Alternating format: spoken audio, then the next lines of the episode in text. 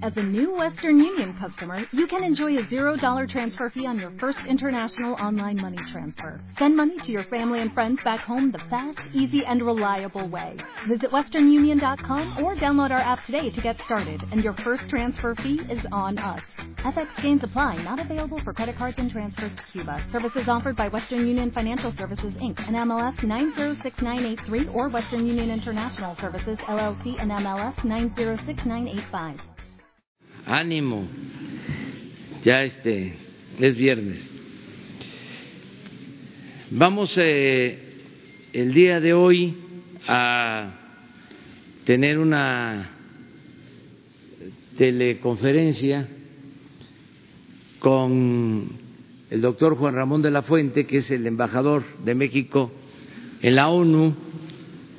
Él eh, nos va a informar sobre una propuesta que se presentó en la ONU, que presentó México, y vamos a eh, conversar con él, nos va a hacer eh, una exposición, nos va a explicar en qué consiste esta propuesta que presentó nuestro país en la ONU.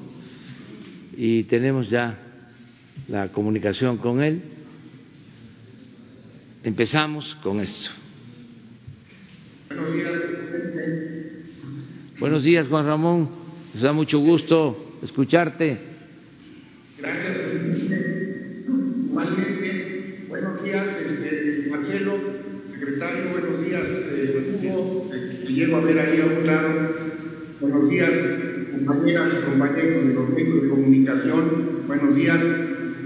Pues, señor presidente, en efecto, a partir de que usted hizo una propuesta eh, durante la reunión que sostuvo con los jefes de Estado y de Gobierno de las 20 eh, economías más poderosas del planeta, eh, para que se fueran tomando las previsiones necesarias por parte de la ONU, con el fin de evitar el acaparamiento, la especulación, y el encarecimiento de los insumos que se requieren para eh, contender con eh, esta pandemia, los insumos actuales y los que muy pronto vendrán, porque en eh, cuestión de algunos meses, no sabemos exactamente cuántos, hay quien habla de 12 meses, 18 meses, quizá cuando mucho, pues seguramente aparecerán vacunas y seguramente aparecerán también formas de tratamiento eh, científicamente eh, eficaces y estas van a ser las soluciones finales a esta pandemia. Mientras no tengamos estos insumos, lo que tenemos que hacer, lo que está haciendo nuestro país, lo que están haciendo muchos otros países, es tratando de contender con ella, eh, bajando todo lo que se pueda los costos, sobre todo en materia de vidas humanas, previniendo, en fin, todo lo que, lo que el gobierno eh, ha estado haciendo y otros gobiernos también, con modalidades distintas, también eh, valdría la pena decirlo. Pero esos insumos van a estar con nosotros muy pronto, van a ser la solución de la pandemia y usted planteó ante el grupo de los 20 que la ONU se meta para evitar que, eh, los, que los insumos que ya tenemos y los que vienen sean motivo de esta parte que me parece que quizá es el lado más desagradable que podemos encontrar de la, de la forma como se reacciona ante eh, problemas tan graves como la pandemia, los que quieren lucrar con ella, los que quieren aprovecharse de ella, los que quieren nuevamente que los beneficios lleguen solamente a unos cuantos. Entonces, una vez que usted hizo ese planteamiento a finales de marzo, el canciller Marcelo Ebrard y yo eh, conversamos y el secretario me decía, oye, eh, el planteamiento que hizo el presidente fue para que la ONU tuviera un papel eh, más activo en todo esto, qué posibilidades ves de que avancemos en ese flanco directamente en Naciones Unidas. Eh, la dinámica de trabajo en estos momentos en la ONU, al igual que en muchos otros lugares, es compleja porque desde hace más de un mes está trabajando solo virtualmente, pero está trabajando y nos pusimos a a, darle forma a su propuesta en, eh, en lo que pudiera ser una resolución para que la Asamblea General de las Naciones Unidas la adoptara. Y si me pasan, ah, por favor, ah, la, ah, la primera lámina para mostrarles eh, eh, cómo fue que iniciamos esta, esta gestión en el contexto de la ONU, le mandamos eh, a, a todos los países, a los 193 países, este documento, una, una nota, la quiero poner en inglés, bueno, pues porque así, así, así se va, en donde decimos claramente que el gobierno de México, lo que está con amarillo, está proponiendo una resolución para la Asamblea General sustentada en la iniciativa que usted presentó durante eh, la reunión virtual del, del, G20 y en la siguiente, por favor, y explicamos en, en esta nota conceptual básicamente cuáles son los principales elementos de esta iniciativa que ha presentado México. Subrayo el, el que me parece más importante, que es en la que señala que eh, urge a todos los Estados miembros para que inmediatamente prevengan la especulación y todas aquellas uh, disposiciones que eh, escondan o que limiten el acceso a los productos necesarios para contender con esta pandemia. Si ya vimos que empezó a haber especulación con los cubrebocas, presidente, imagínese cuando salgan las vacunas si no tomamos estas previsiones. Podemos imaginar lo que va a ocurrir. Bueno, esta fue la nota original que mandamos los primeros días eh, de abril y a partir de esta nota y de la resolución empezamos a trabajar por vía virtual, por vía telefónica, con todos uh, y cada uno de los estados miembros de la Organización de las Naciones Unidas. Y lo que nos encontramos, presidente, es que fue creciendo el entusiasmo por la propuesta, eh, fuimos uh, eh, convenciendo a algunos escépticos, hicimos pequeñas modificaciones para tratar de eh, darle espacio a las inquietudes que nos iban presentando los diversos países. Y si me pasan la siguiente, por favor, eh, la otra. es aquí, ahí está. Y lo que les voy a mostrar, presidente, son los países que hasta ahora no solamente han apoyado la iniciativa mexicana, la han copatrocinado. Hay una diferencia importante porque cuando tú decides copatrocinar algún proyecto de algún otro país, lo haces tuyo. Es decir, no solamente es un apoyo. Entonces, como ven ustedes, están ahorita listados por orden alfabético. Eh, hay eh, copatrocinio de países de todas las regiones del mundo, de América Latina, por supuesto, de Asia, de África, de Europa Oriental, de la Unión Europea. La siguiente, por favor. Eh, todos estos son los países que hasta este momento han hecho suya la propuesta mexicana y ahí otra vez pueden ver, ¿eh? está desde Nueva Zelanda, está este, Malasia, está Líbano, eh, está Jordania, está Indonesia, está Irlanda, está Israel, está Italia, está Panamá. La siguiente, por favor. Eh, y así seguimos, está obviamente eh, eh, otra vez está Perú, está Polonia, Portugal, el Reino Unido, la República Checa y todo, por ejemplo, todo el Caribe, todo el CARICOM se, se sumó. De América Latina prácticamente todos, algunos países que regionalmente nunca eh, pueden estar de acuerdo, ahora se suman a esta iniciativa Aquí hasta ayer en la noche teníamos 159 países que habían copatrocinado y esta mañana me llegó la notificación que se sumaron, se sumaron Tongo y Zimbabue. Así que en este momento, presidente, la iniciativa mexicana está siendo copatrocinada por 161 países de todo el mundo. Creo que no llegamos y decimos que se ha convertido en una, en una propuesta global. Eh, ahora, ¿Qué contiene específicamente la propuesta? Eh, si podemos ver la, la por. Eh, la, propuesta lo que es un poco recoger su planteamiento y darle la forma que, que tienen las en, en Naciones Unidas.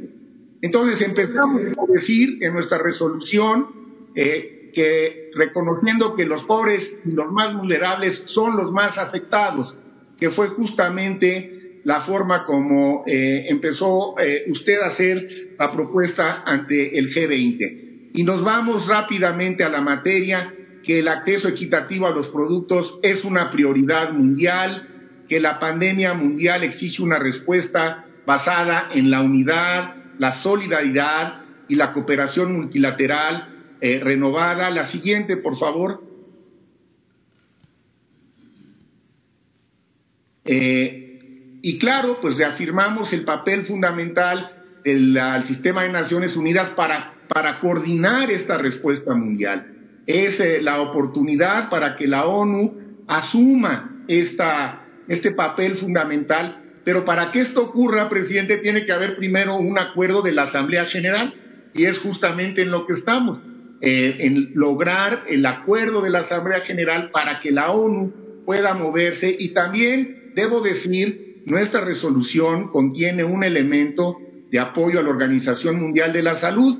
Ahora pues hay una situación delicada eh, eh, con la OMS. Nuestra propuesta se, se hizo y se mandó antes de que surgiera esta situación y pensamos que no, no debe de modificarse. La, la, OMS sigue teniendo que jugar un papel fundamental ah, en estos procesos. La idea es, eh, exhortamos y pedimos que se amplíen rápidamente las cadenas de suministros médicos, los actuales y los nuevos. Ya metemos el tema de las vacunas eh, porque, eh, y los nuevos medicamentos porque pensamos que estos van a ser fundamentales, como le comentaba yo, para la resolución eh, final de la pandemia. Creo que es la última o a lo mejor falta una, eh, no, sí, falta una, exacto. Y nuevamente le pedimos a los Estados miembros que adopten medidas inmediatamente para que dentro de sus marcos jurídicos eviten la especulación, el almacenamiento indebido que obstaculice el acceso a medicamentos, vacunas, equipo de protección, etcétera, eh, que ya lo estamos viendo, que está ocurriendo, que está empezando a generalizarse, y le mandatamos al secretario general para que coordine y tome las acciones necesarias. El secretario general de la ONU, presidente, que por cierto yo tengo una, de verdad, una gran impresión de él, es un estadista, es un socialdemócrata, es amigo de México, pero el, secretario general no puede moverse libremente, tiene, tiene márgenes y, está acotado por los mandatos que le da la Asamblea General. Por eso la resolución lo que intenta es generarle un mandato al secretario general para que entonces, con base en estos principios que la propia resolución eh, eh, establece, la ONU se pueda mover y pueda tener un mayor papel de coordinación y evitar que todo esto ocurra. Bueno, ¿en dónde estamos en este momento, presidente?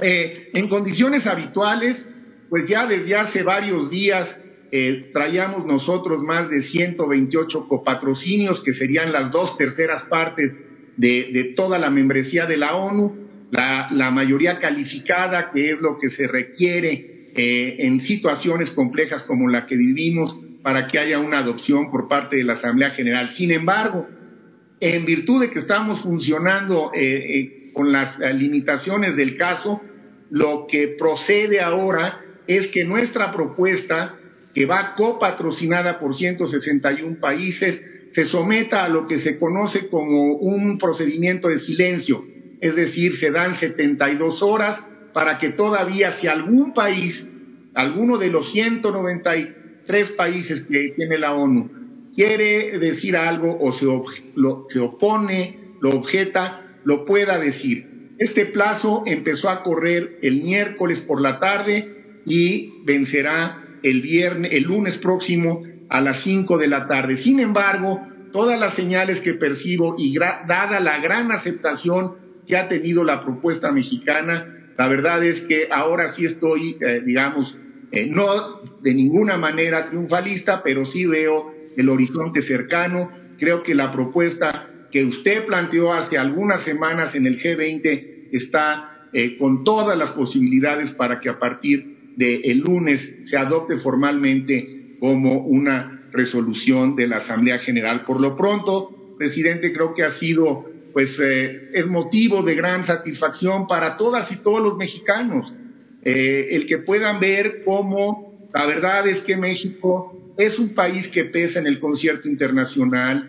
Las propuestas, en este caso, una propuesta eh, que surgió en el contexto de aquella reunión, ha tenido una amplísima eh, aceptación en todos los países, prácticamente ahora sí que en casi todo el mundo, eh, y la han hecho suya, y creo que es una forma en, la que, eh, pues nuevamente, la autoridad moral, el prestigio del gobierno, pues se hace evidente con ah, los respaldos recibidos y nos faltan pues estas últimas horas en donde, insisto, algunos países pueden no copatrocinar, eh, pero nos acompañarán en el proceso de silencio, es decir, apoyarán sin objeción, aunque no lo hagan propio.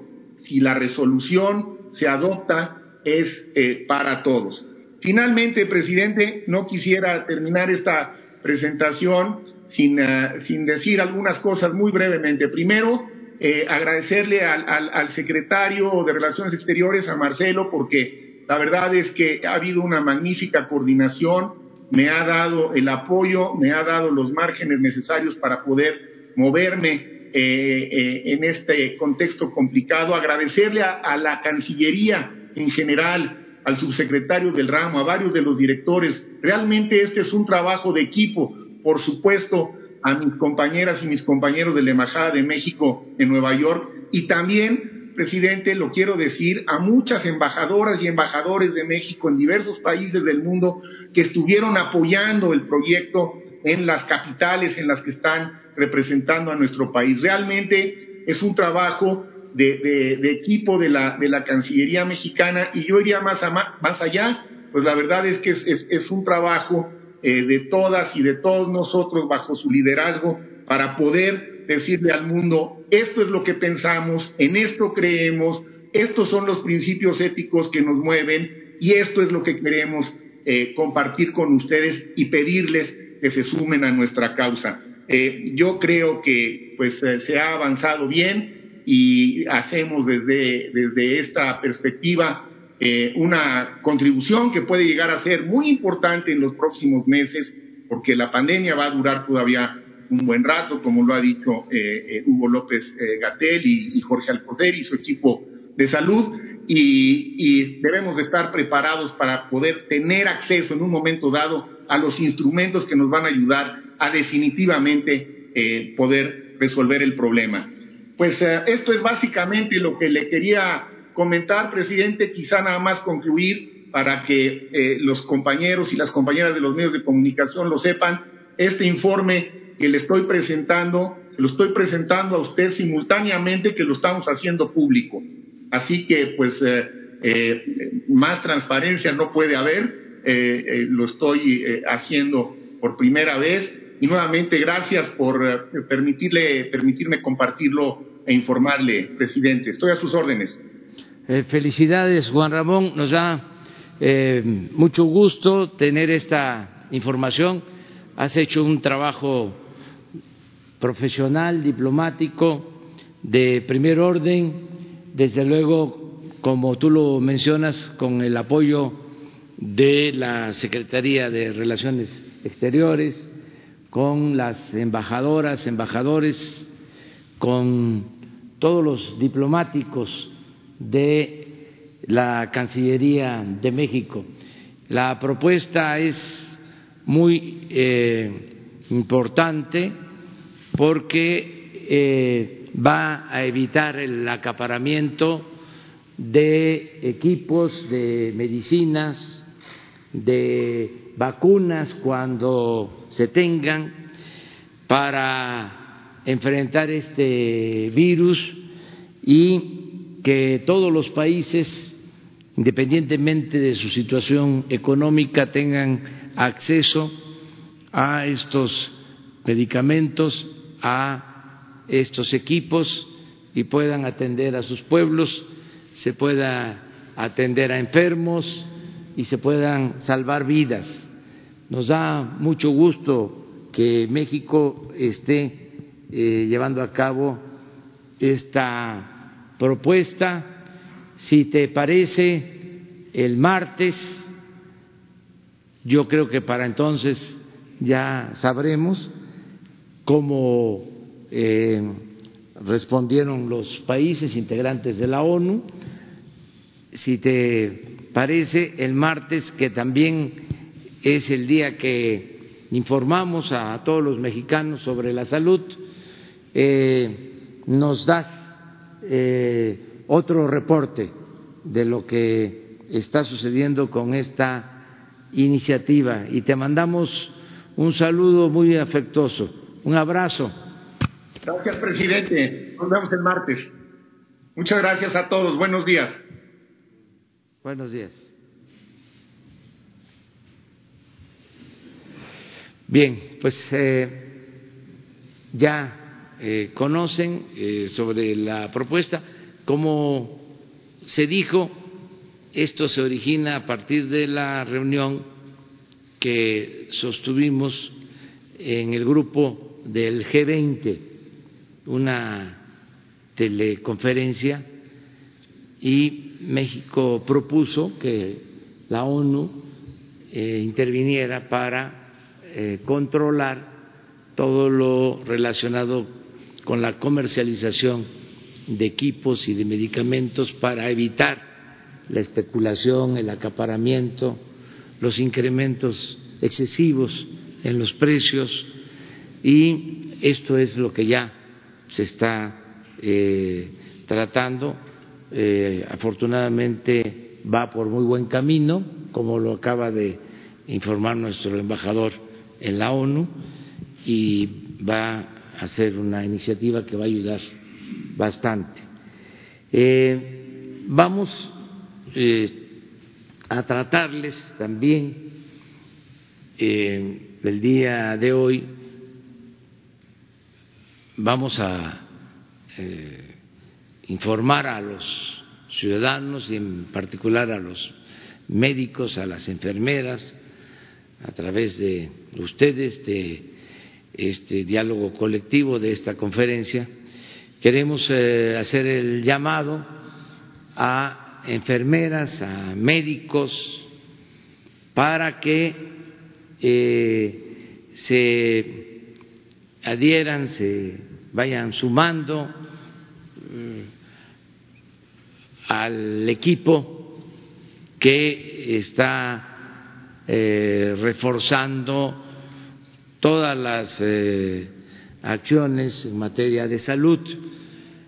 Nos hemos dedicado durante mucho tiempo a prepararnos por las deficiencias estructurales del sistema de salud en el país que vienen de tiempo atrás, la falta de infraestructura médica, de equipos, la falta de médicos, enfermeras, de especialistas. Y eh, ante esta pandemia pues eh, se ha iniciado un plan y está en marcha ese plan para consolidar todo el sistema público de salud y hemos contado con el apoyo también del sector privado, ya tenemos ese convenio con el propósito de disponer del mayor número de camas, de ventiladores, de monitores, de médicos, de especialistas, cuando se presente el momento más crítico de la pandemia. Eh, ha habido una gran eh, solidaridad de las enfermeras, de los médicos, se han portado de manera ejemplar todos los trabajadores del sector salud. Sin embargo, todavía nos falta eh, tener más médicos, más enfermeras. Ahora no eh, hay problemas, incluso este, tenemos personal eh, de más en eh, estos momentos, pero de acuerdo a las proyecciones se calcula que va a crecer el número de hospitalizados y quienes van a entrar a terapia intensiva, va a haber también un aumento, ya esto lo hemos eh, dado a conocer, en eso consistió la conferencia de ayer. Estamos pensando que, de acuerdo a las proyecciones de los especialistas de la primera semana de mayo, de manera exacta en el caso de la eh, Ciudad de México, que incluye también municipios del Estado de México, el 8, 10 de mayo vamos a tener este, la mayor de afectación por eh, coronavirus y debemos de estar para entonces eh, completos este, ante el incremento de casos. Por eso eh, hacemos un llamado a enfermeras a médicos de 60 a 65 años que estén sanos. Ustedes saben que por la resolución general que se tomó, por las medidas de protección, las medidas sanitarias, se estableció que a partir de los 60 años eh, se tenían que eh, guardar, retirarse los trabajadores al servicio del Estado, en general los trabajadores. Esto ha ayudado mucho, pero consideramos que si los médicos y las enfermeras que estén sanos. De 60 a 65 años, que voluntariamente deseen ayudar,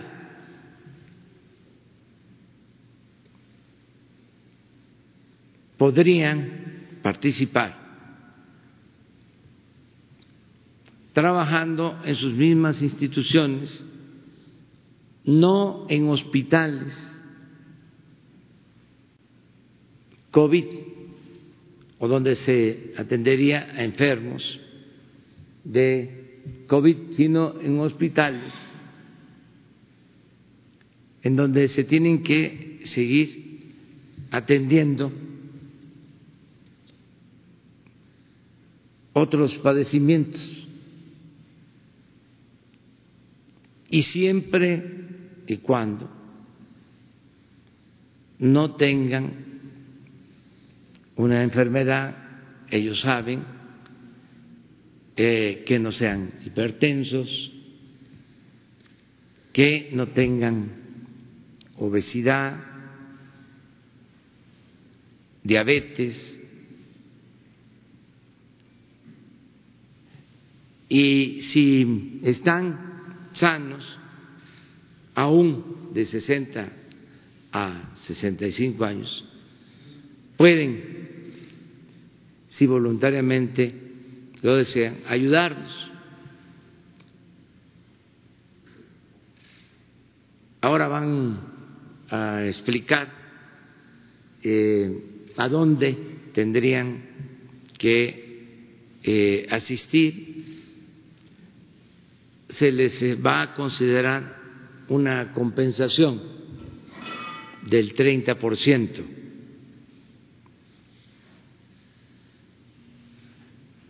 sobre su salario, porque ya trabajan en eh, las instituciones de salud, sea el ISTE, sea el seguro, sea los hospitales de Pemex, los hospitales de la Secretaría de Salud.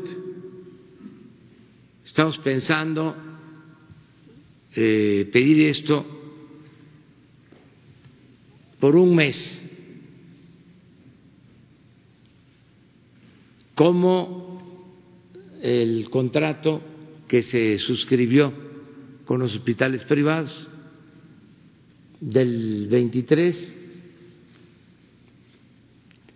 de este mes al 23 de mayo.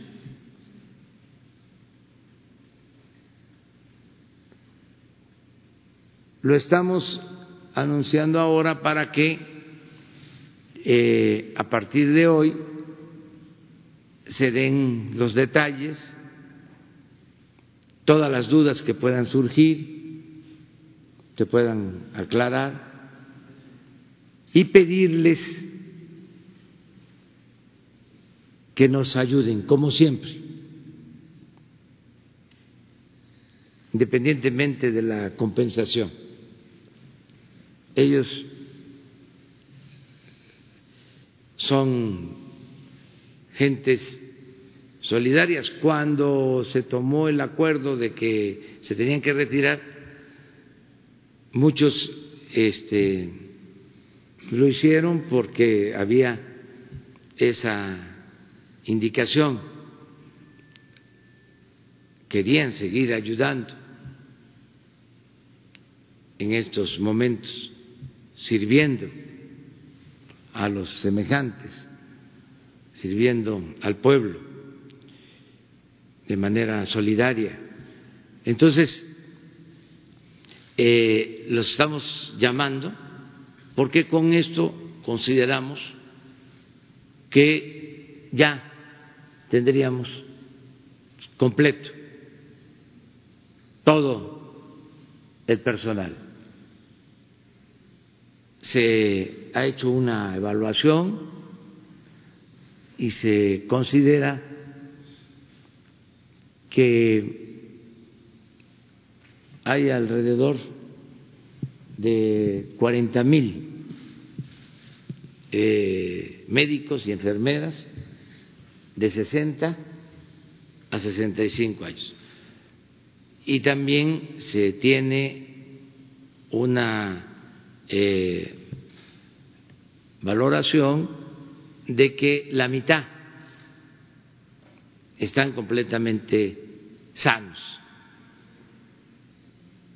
De modo que eh, ahí tendríamos la posibilidad de contar con 20 mil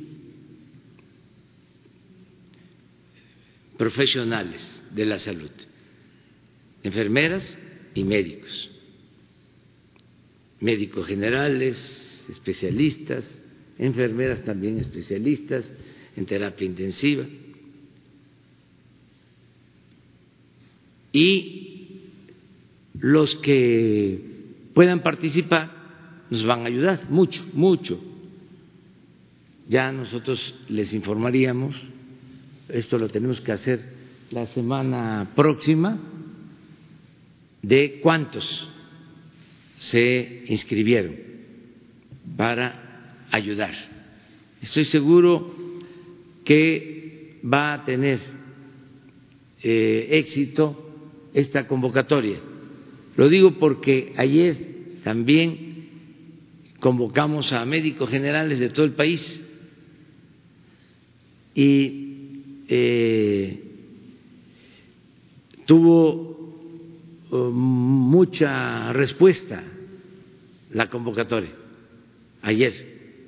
Se inscribieron muchísimos más médicos generales y ya eh, ha aumentado la contratación de médicos y de especialistas que se están distribuyendo a todo el país.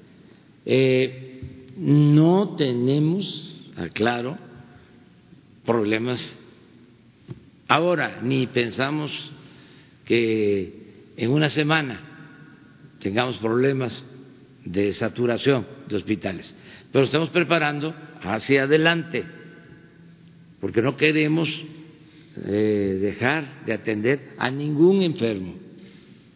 Ese es el objetivo, ese es el propósito. Lo mismo en el caso de ventiladores, de monitores, está eh, creciendo el número de eh, equipos para atender a todos los enfermos. Vamos a estarles constantemente informando.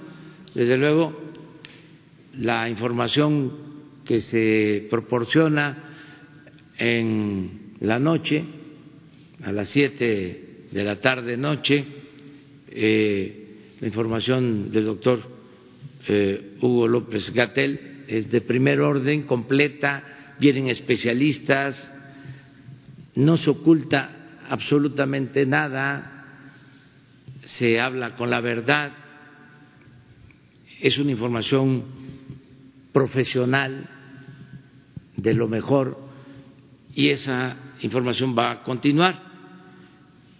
Yo aprovecho para decirles que mañana no va a haber ni pasado la mañanera o no nos vamos a encontrar aquí hasta el lunes porque también eh, ustedes tienen que descansar. Este, todos tenemos que eh, descansar para estar muy bien eh, como estamos, al 100 afortunadamente. Lamentamos mucho la situación de los enfermos, nuestro pésame a familiares de los que han perdido la vida de manera sincera. Eh, y vamos a seguir eh, ayudando en todo lo que podamos. Eh, no vamos a estar eh, sábado y domingo en la mañanera, pero sí Hugo va a estar sábado y domingo este, por la tarde noche. eso sí, este, para estar informando. Vamos a pedirle al doctor Alejandro Schwartz que nos explique lo de la convocatoria de los médicos y de las enfermeras. Muy buenos días, señor presidente, con su permiso. Eh, en estos momentos decisivos de la salud pública del país, eh, México requiere del compromiso y la vocación de todo el recurso humano para la salud, de todas nuestras médicas, de nuestros médicos, de nuestras enfermeras y enfermeros. Por eso hacemos un atento y muy cariñoso llamado a todos nuestros médicos, a todas nuestras médicas, enfermeras y enfermeros que tengan entre 60 y 65 años y que no tengan enfermedades crónicas a que se unan a médicos del bienestar. Em, este, este personal estará debidamente protegido debido a que su labor se realizará en un hospital no COVID y esto lo hacemos para reforzar áreas de los hospitales no COVID donde el personal de esas áreas se ha sumado eh, a la atención de pacientes por COVID. Eh, de esta manera eh, cumpliremos el objetivo de garantizar que todos los pacientes afectados por el, por el, COVID tengan una atención multidisciplinaria, efectiva y en equipo, sin descuidar a los pacientes que siguen llegando a los hospitales por eh, otro tipo de padecimientos no relacionados con este virus. Eh, traemos un eh, video, por favor, si nos pueden ayudar a difundirlos, les agradeceríamos mucho. En este momento decisivo para la salud pública del país, México requiere de la experiencia, los conocimientos y la vocación de servicio de todo el personal médico y de enfermería. Por eso, el Gobierno de México valora y hace un llamado a todas las médicas y médicos, enfermeras y enfermeros que no padezcan enfermedades crónicas y tengan entre 60 y 65 años de edad a que se sumen a médicos del bienestar. Este personal médico o de enfermería, que puede ser general o de todo tipo de especialidades, estará debidamente protegido porque su trabajo se realizará en hospitales no COVID con ello se reforzará la atención en espacios de otro personal que, en este momento de la contingencia, se ha sumado a los hospitales COVID para atender a pacientes críticos por coronavirus. Así se cumplirá el objetivo de garantizar la atención a quienes tengan padecimientos provocados por el COVID-19, sin descuidar a las personas que requieran otro tipo de tratamiento o intervención. Hoy más que nunca, México te necesita. Inscríbete en médicosdelbienestar.salud.gov.mx. Médicos del Bienestar. Para todas las personas, en todos los lugares.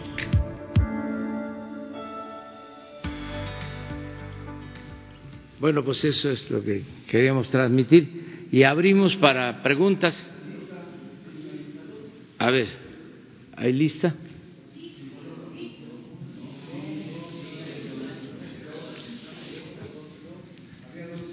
A ver, empezamos. Adelante. Gracias, presidente. Buenos días, Michelle Mejía de Multimedios. Eh, primero, eh, preguntarle sobre la información que salió eh, ayer en, en algunos eh, medios sobre una investigación que se está realizando en contra del expresidente Enrique Peña Nieto y algunos de eh, los funcionarios. Eh, ¿Qué información le, están dando al respecto? ¿En, qué proceso va? Si nos puede dar detalles.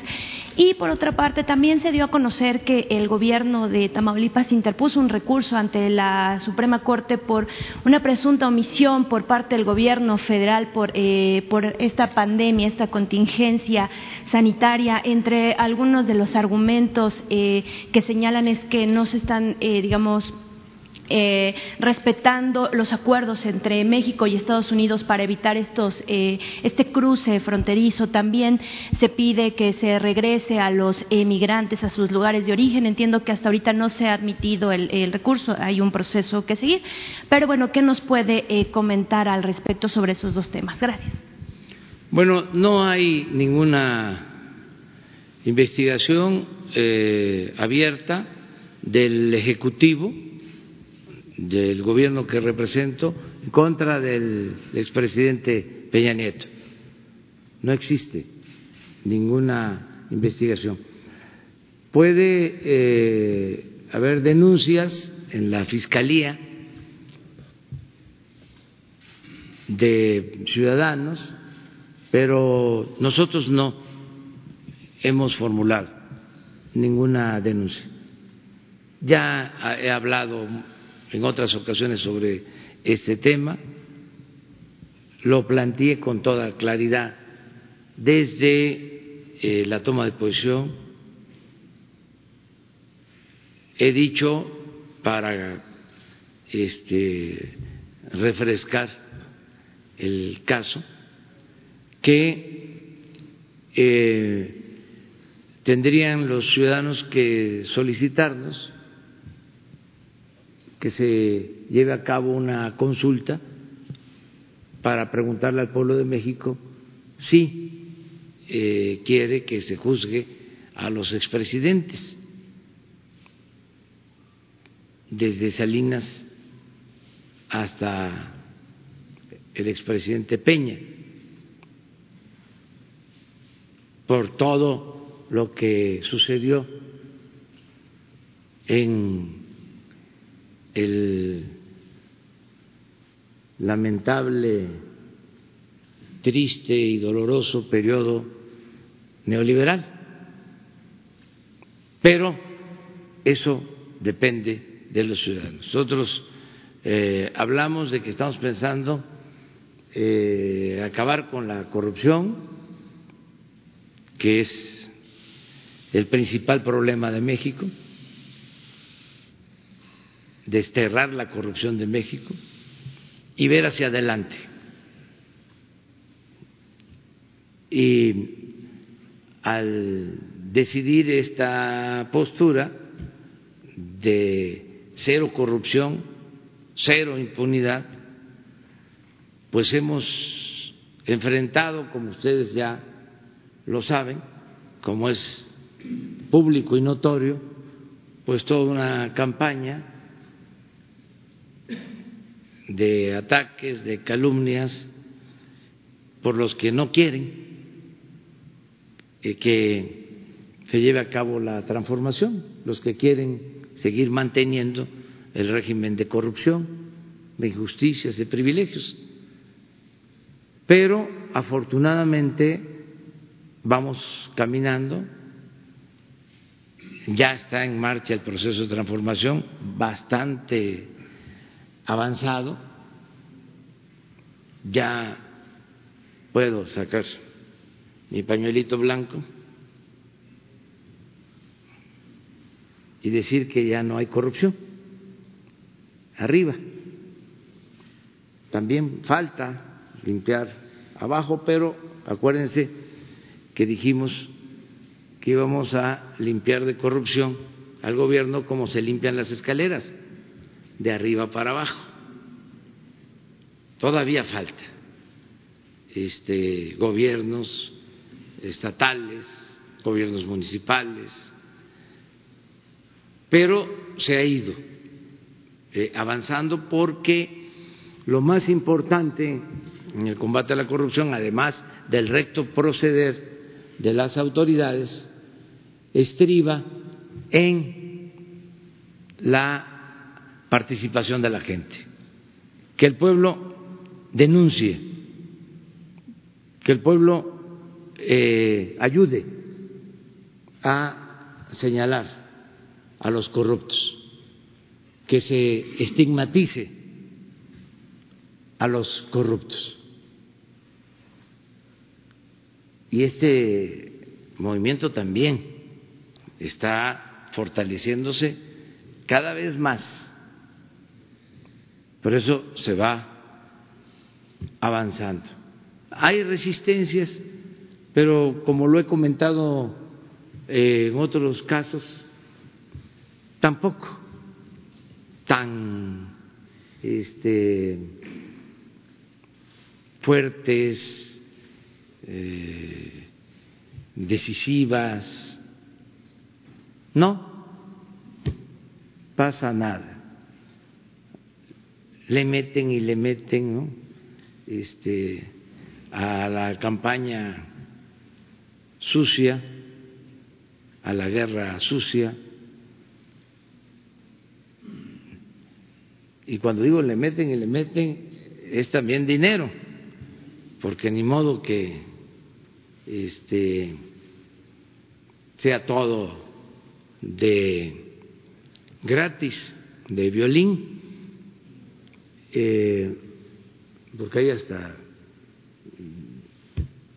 editoriales en periódicos famosos del mundo eh, y todo muy orquestado, replicado aquí. Hay toda una estrategia, pero no ha pasado a mayores, afortunadamente. Y eh, vamos a seguir garantizando el derecho a disentir, la crítica, porque esa es la democracia. Pero la gente afortunadamente nos sigue apoyando y vamos eh, hacia adelante. La otra eh, pregunta tiene que ver con el gobierno de Tamaulipas, pues no voy yo a responder, no voy a polemizar, no me voy a enganchar en estos casos. Nosotros este, estamos cumpliendo con nuestra responsabilidad. Entonces, eh, hay quienes eh, buscan mm, politizarlo todo. Esto también diría que es eh, normal y va a crecer la descalificación al gobierno federal y a la institución presidencial en la medida de que se vayan acercando las elecciones del año próximo. Pero hay que tenerle confianza a la gente. El pueblo es sabio, tiene un instinto certero. El pueblo no es tonto, ya lo he dicho en otras ocasiones, y lo repito, tonto es el que piensa que el pueblo es tonto, más en la circunstancia actual, que la gente está muy avispada en Tamaulipas, en Chihuahua, en la Ciudad de México, en Chiapas, en Yucatán, en todos lados, todos lados. Ya no es el tiempo de antes, que se manipulaba al pueblo ya no. Además ahora la verdad se abre paso y llega hasta el más apartado rincón del país. Porque aunque no se tenga en todas partes Internet o no haya comunicación por Internet, hay otros medios corre la voz y todo el mundo está informado. Cuando iba yo con más frecuencia a las comunidades, podía yo estar en la sierra ya de Chiapas, en el porvenir, en, hay un pueblo que se llama Canadá, está en lo alto, se produce mucho café, allá por Motocintla, en la sierra, o en cualquier pueblo, en Morelos, en Chihuahua, que es de los más apartados, para llegar allá pues eh, son 10, 12 horas de camino por tierra desde Chihuahua. Bueno, allá en las pláticas, la gente informada, consciente, eh, con mucha capacidad de reflexión y de análisis. Entonces, eso es lo que nos da tranquilidad. Puede salir una noticia escandalosa, ¿no? Un editorial de un periódico famoso del mundo. Y no tiene efecto. Pregunten. Ah, ahora ya no hay muchas encuestas, quién sabe por qué. Pero si se hiciera una encuesta por teléfono, no hablemos de hacer la casa por casa, por teléfono, si se enteraron eh, del editorial del no es el New York Times, es el Financial Times. ¿Quién se enteró? Sería bueno el ejercicio. Y si lo leyeron, ¿cuántos?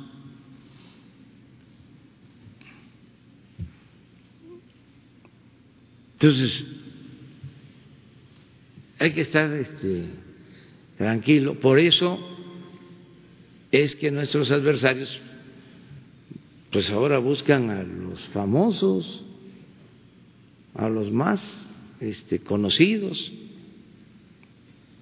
artistas, deportistas, personalidades, que no son muchos. ¿eh? Pero sí este, es parte de la estrategia. De todas formas, esto es normal en una democracia. Imagínense cómo fue la reacción durante la independencia, cómo sufrieron los independentistas Bueno, dieron sus vidas los padres de nuestra patria fueron asesinados, exhibidos sus cuerpos, sus cabezas. ¿Cómo fue la reacción cuando el movimiento de reforma lo que padecieron los liberales. ¿Cómo fue la reacción durante el movimiento revolucionario? Se atrevieron a asesinar al presidente Madero, apóstol de la democracia, crimen vil nada los periodos más sombríos, tristes, vergonzosos de nuestra historia. Ahora que estamos llevando a cabo esta transformación pacífica, no es nada en comparación con las tres transformaciones que han habido. Hay simpatizantes nuestros que se preocupan mucho, que se molestan.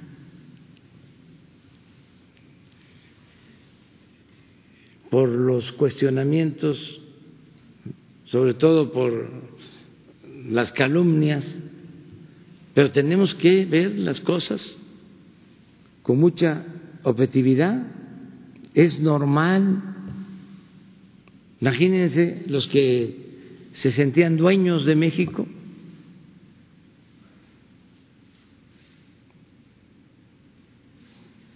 Y de repente ya el único amo que hay en México es el pueblo, los olvidados, los humillados, los marginados, los pobres, los vilipendiados, todos los mexicanos, desde luego, pero se invitó a los que no eran convidados a que participen. Te les está dando la mano para que se emparejen y que caminemos todos juntos. Entonces, eh, por eso, pues existe eh, esta polémica, estas diferencias, pero es natural que esto pase y hay que dejarle al pueblo eh, su opinión, que la gente sea la que eh, resuelva con criterio.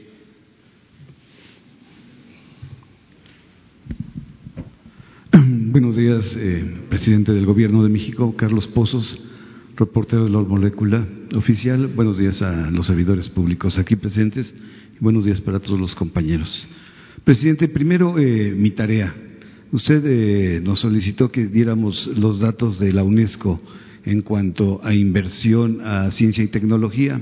Quiero decirle que México ha mantenido del 2010 a la fecha una inversión del 0.5% del PIB y se encuentra entre los países rezagados como Chile, Uruguay, Nigeria, Argentina y Costa Rica, que solo invierten el 0.5%, mientras que los países que invierten eh, 2.5, que es lo que eh, recomienda la UNESCO, pues está Singapur, Francia, Finlandia, Dinamarca, Estados Unidos, Suecia, Suiza, Corea del Sur e Israel.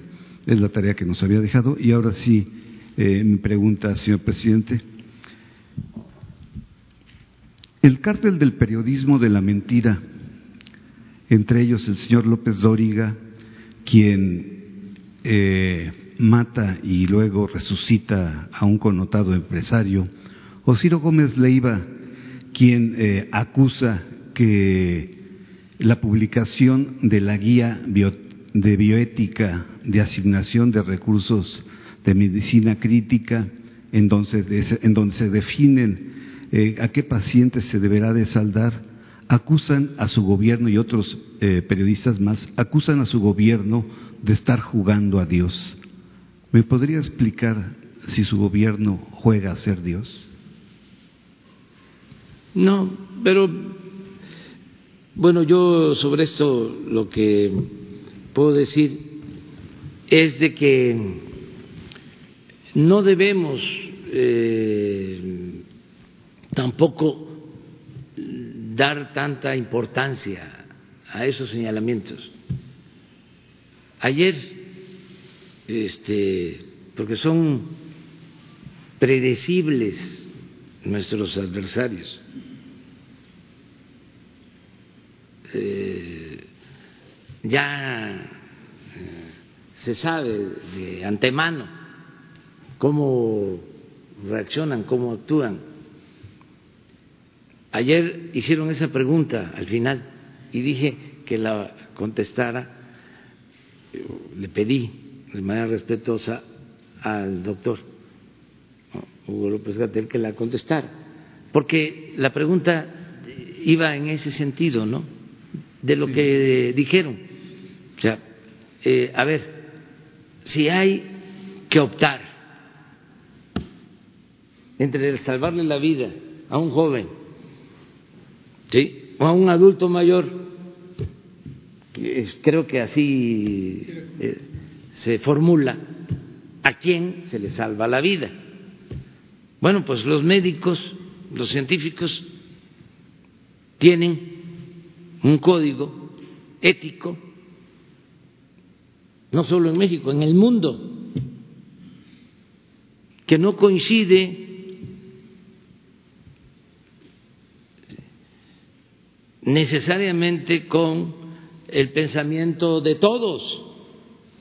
Pero la pregunta era para que se hiciera eh, mención o se hablara del código ético. Eh, es como cuando se tiene que decidir eh, porque un familiar está en una situación de gravedad ya insalvable es si se continúa eh, manteniéndolo así o los familiares toman la decisión de decir ya ha sufrido mucho son cosas muy fuertes muy humanas cada quien tiene su manera de pensar y de ver las cosas. Entonces, meterse en esos casos es realmente no tener que hacer. O sea,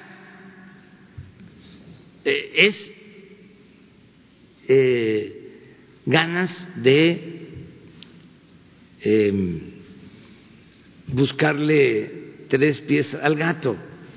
O sea, pero así están.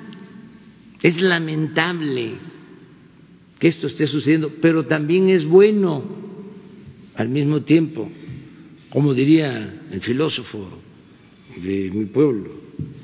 No está bien, pero tampoco está mal, porque muestra el cobre. Es fuera máscaras. En estos momentos eh, sale todo. En circunstancias normales hay simulación, reina la hipocresía, pero son tiempos de definición los que estamos viviendo. Por eso son tiempos interesantes.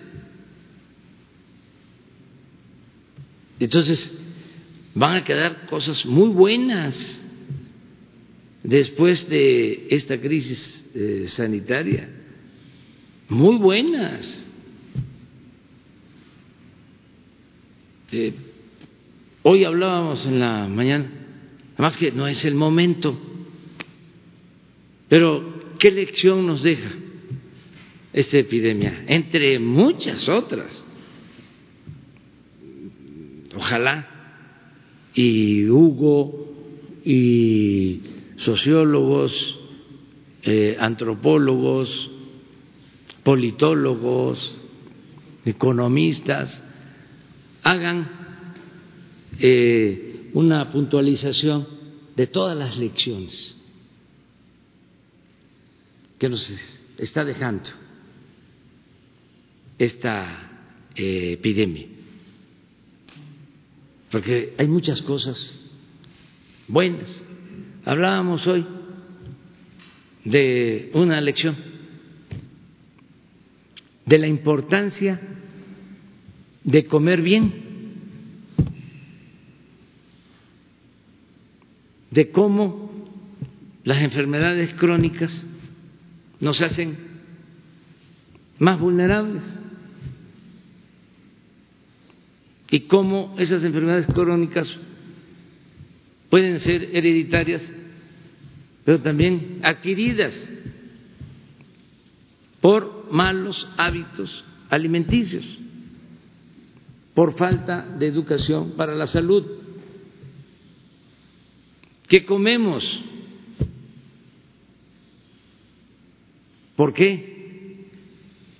La obesidad. ¿Por qué la diabetes?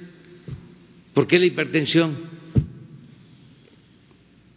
es muy probable, eso los médicos lo tienen que resolver,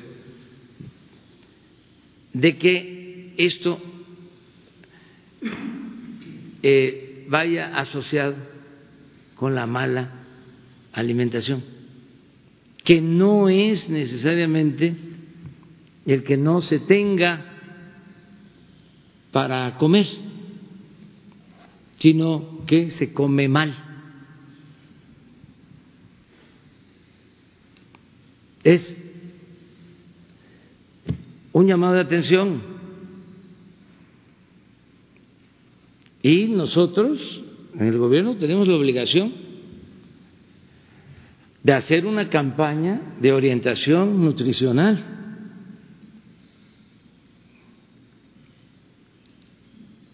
Eso es salud. Eso es preventivo, que es mucho mejor que lo curativo. Es mejor prevenir que curar. Lo otro, el deporte, el ejercicio. ¿Cuánto ayuda? Entonces son de las lecciones que debemos de recoger, porque es claro.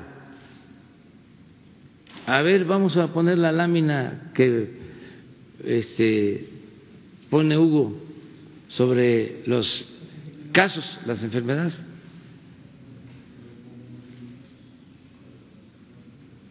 La última de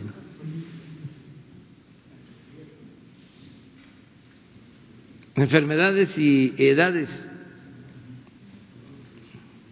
Y a nosotros nos ha ayudado mucho el que nuestros ancianos respetables están cuidados, los cuida la familia y ellos han hecho caso. Este, pero las enfermedades crónicas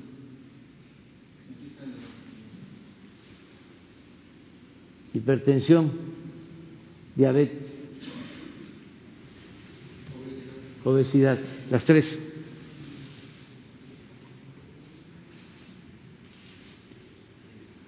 Esto lo podemos atender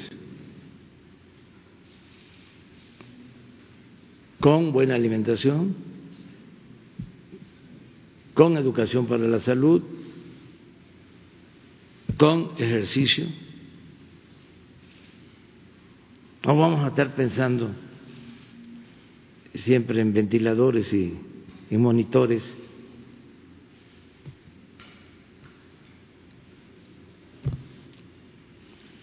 Pero son de las elecciones. Pero, en fin.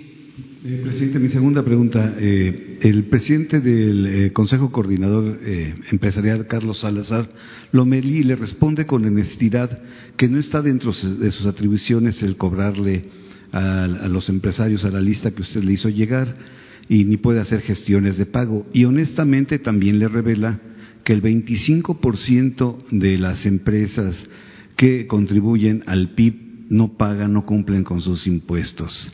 ¿Qué hacer con ese porcentaje tan alto del PIB de esas empresas machuchonas que no cumplen? ¿Cómo exhortarlas, obligarlas o, este, o algún método para que eh, ingresen recursos eh, a la hacienda pública y poderlos destinar a las cuestiones médicas que tanto nos hacen falta. Pues esa es otra acción que se está llevando a cabo. Eh, se está convenciendo, llamando a todos a que contribuyan, porque había eh, la cultura del no pago de impuestos Parece increíble, pero no lo contemplaban los grandes. Tenían que contemplar la nómina, ¿no? Pagarle a los trabajadores. Y otros gastos de operación pero impuestos procuraban no pagar. Y por eso el influyentismo. Por eso los grandes financiaban campañas para que cuando llegara el nuevo presidente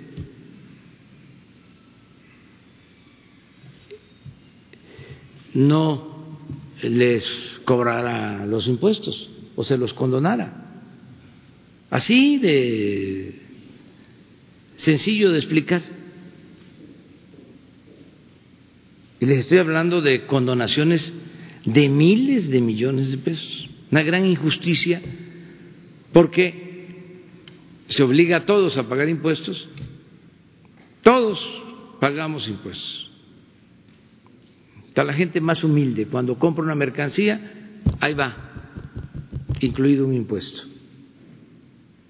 Pero los de mero arriba no pagaban. Hacían operaciones de miles de millones de pesos, vendían bienes y no pagaban impuestos.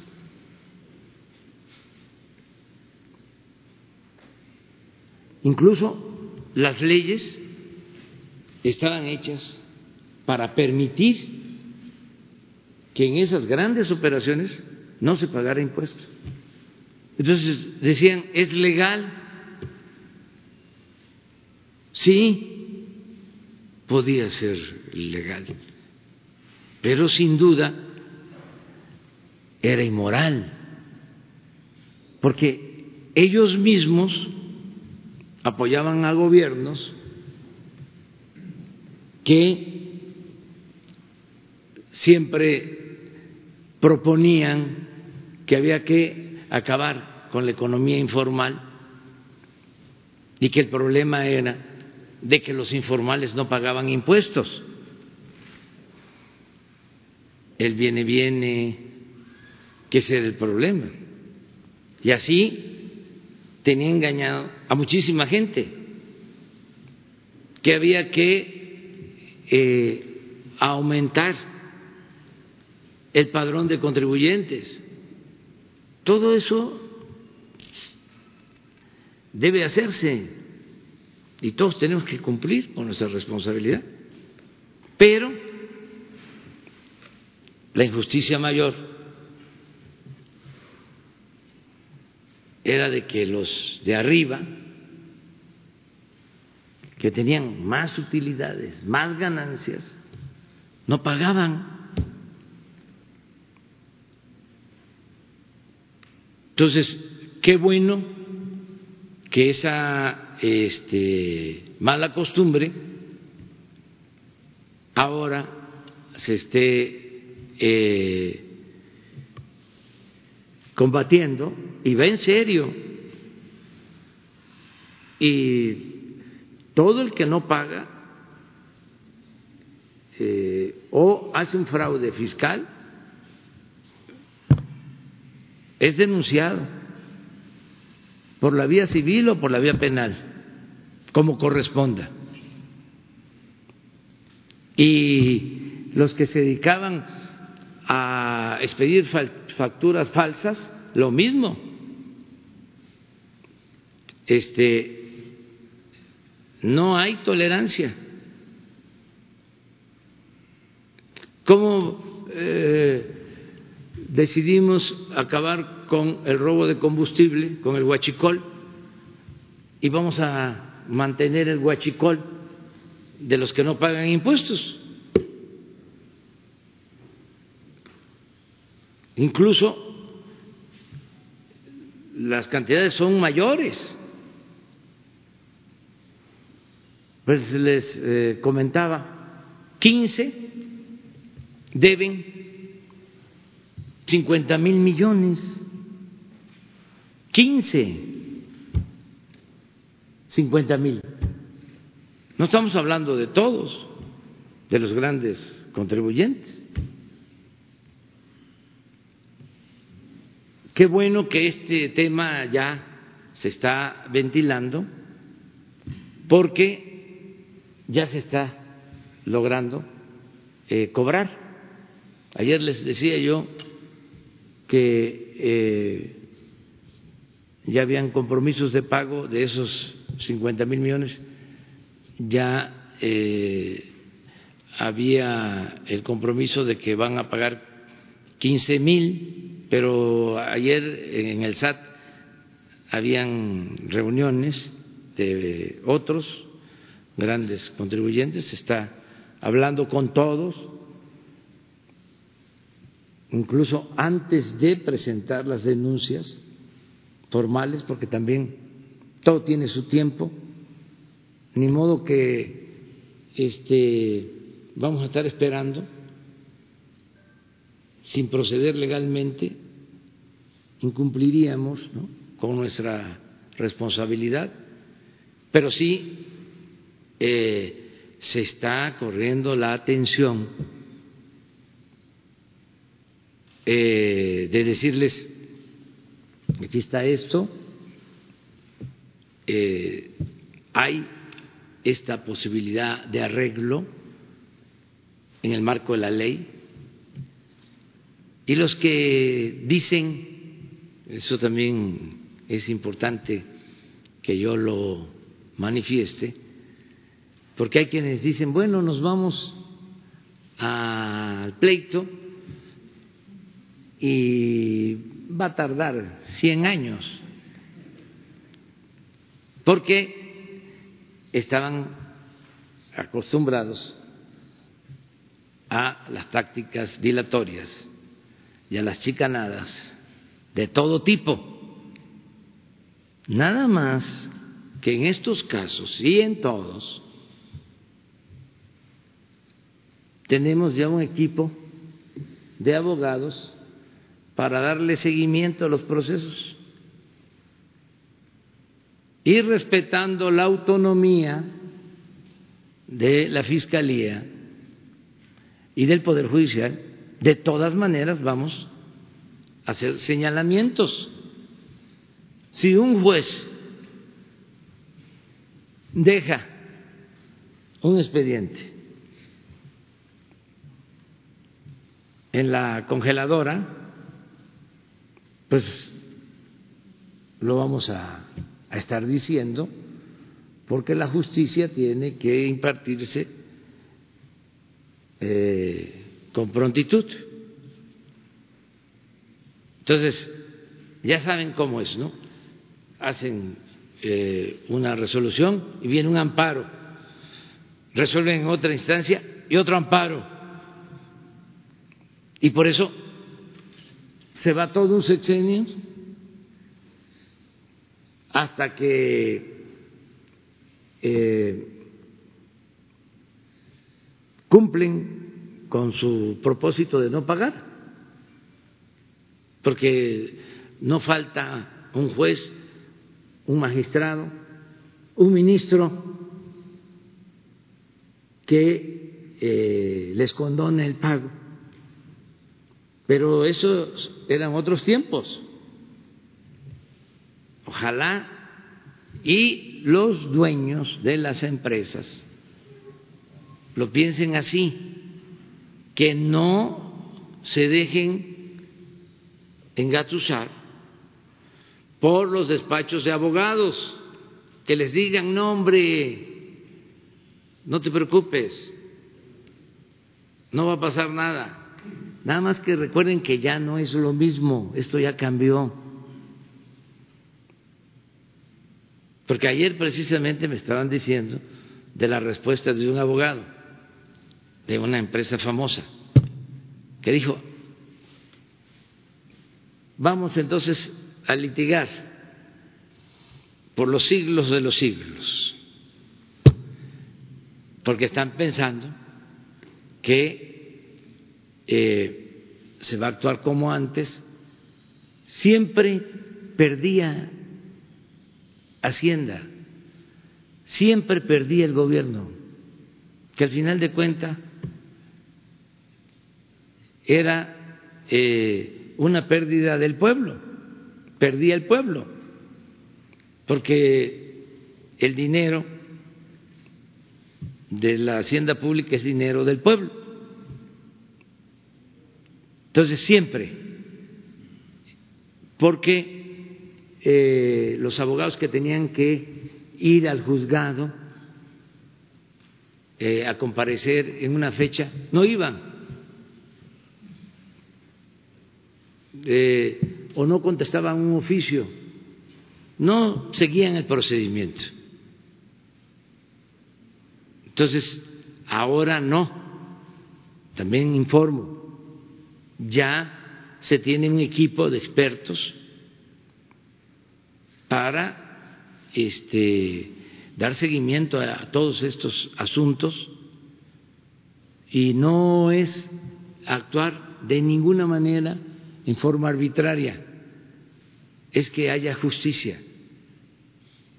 Es que no es posible que una gente que vive al día ahora esté sacrificándose. Esto que vimos ayer los pequeños eh, empresarios que con mucho esfuerzo, con sacrificio, a pesar de que se les cayeron las ventas, mantienen a sus trabajadores, no los despiden. Y los grandes no solo despiden, sino no pagan impuestos y quieren además que siga la misma política de condonación de impuestos. Qué bien que ya se está creando una conciencia nueva eh, y no generalizar, porque no son todos los empresarios mexicanos. Hay empresarios muy responsables. ¿Se acuerdan que cuando comenzó lo de la epidemia, muchos me hablaron de los grandes empresarios para decir, no voy a despedir a ningún trabajador, no les vamos a hacer eh, descuentos, les vamos a pagar todo su sueldo, les vamos a mantener sus prestaciones. Esa es mi solidaridad, ese es mi compromiso. Entonces, hay muchos así. Les puedo dar el dato de los que se inscribieron, a ver, eh, en mi carpeta, de, en marzo, hay una hoja que me mandó la eh, directora del SAT sobre las inscripciones del año pasado y estas eh, para pagar los impuestos. ¿Saben? Aquí está. ¿La pueden poner? De las declaraciones anuales Para que vean eh, eh, el nivel de solidaridad. Por eso así, todo mi cariño para el pueblo. Y amor con amor se paga van a ver.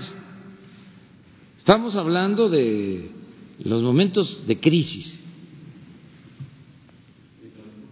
Cuando, cuando decían, me pedían algunos, pospon, eh, prorroga,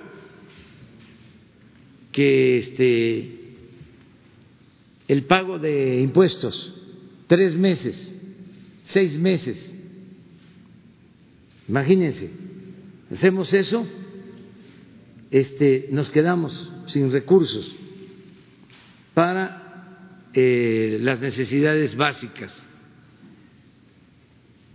Eh,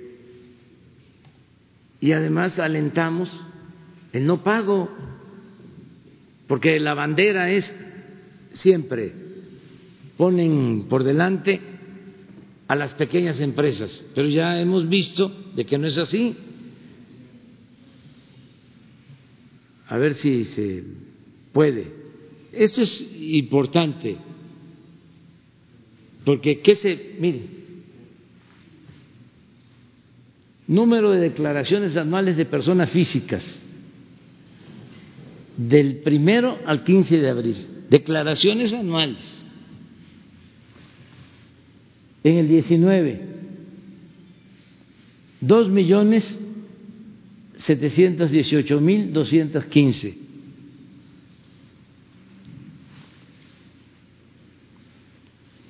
Ahora, tres millones quinientos diecinueve mil novecientos setenta y seis. Incremento porcentual 29.5, casi el 30%, en plena crisis. Un aplauso al pueblo de México.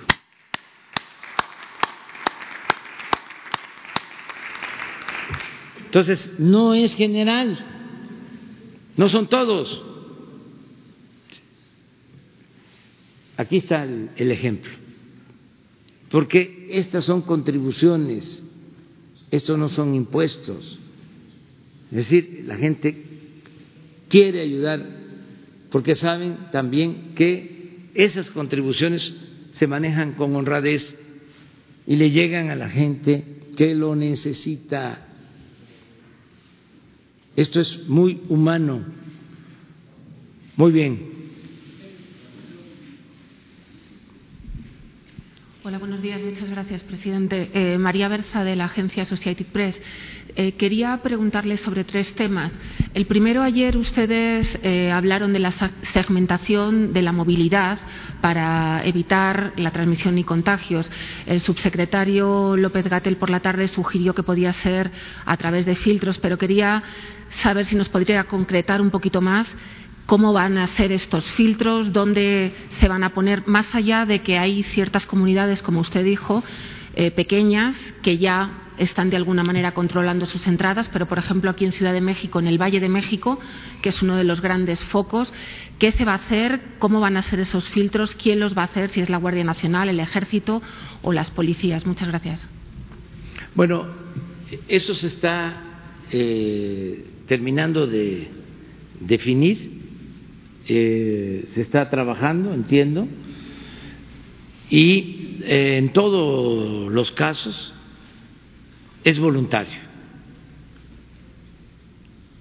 Entre otras cosas, el proceso de México para enfrentar el coronavirus se ha sustentado en eh, el llamado de participación ciudadana voluntaria.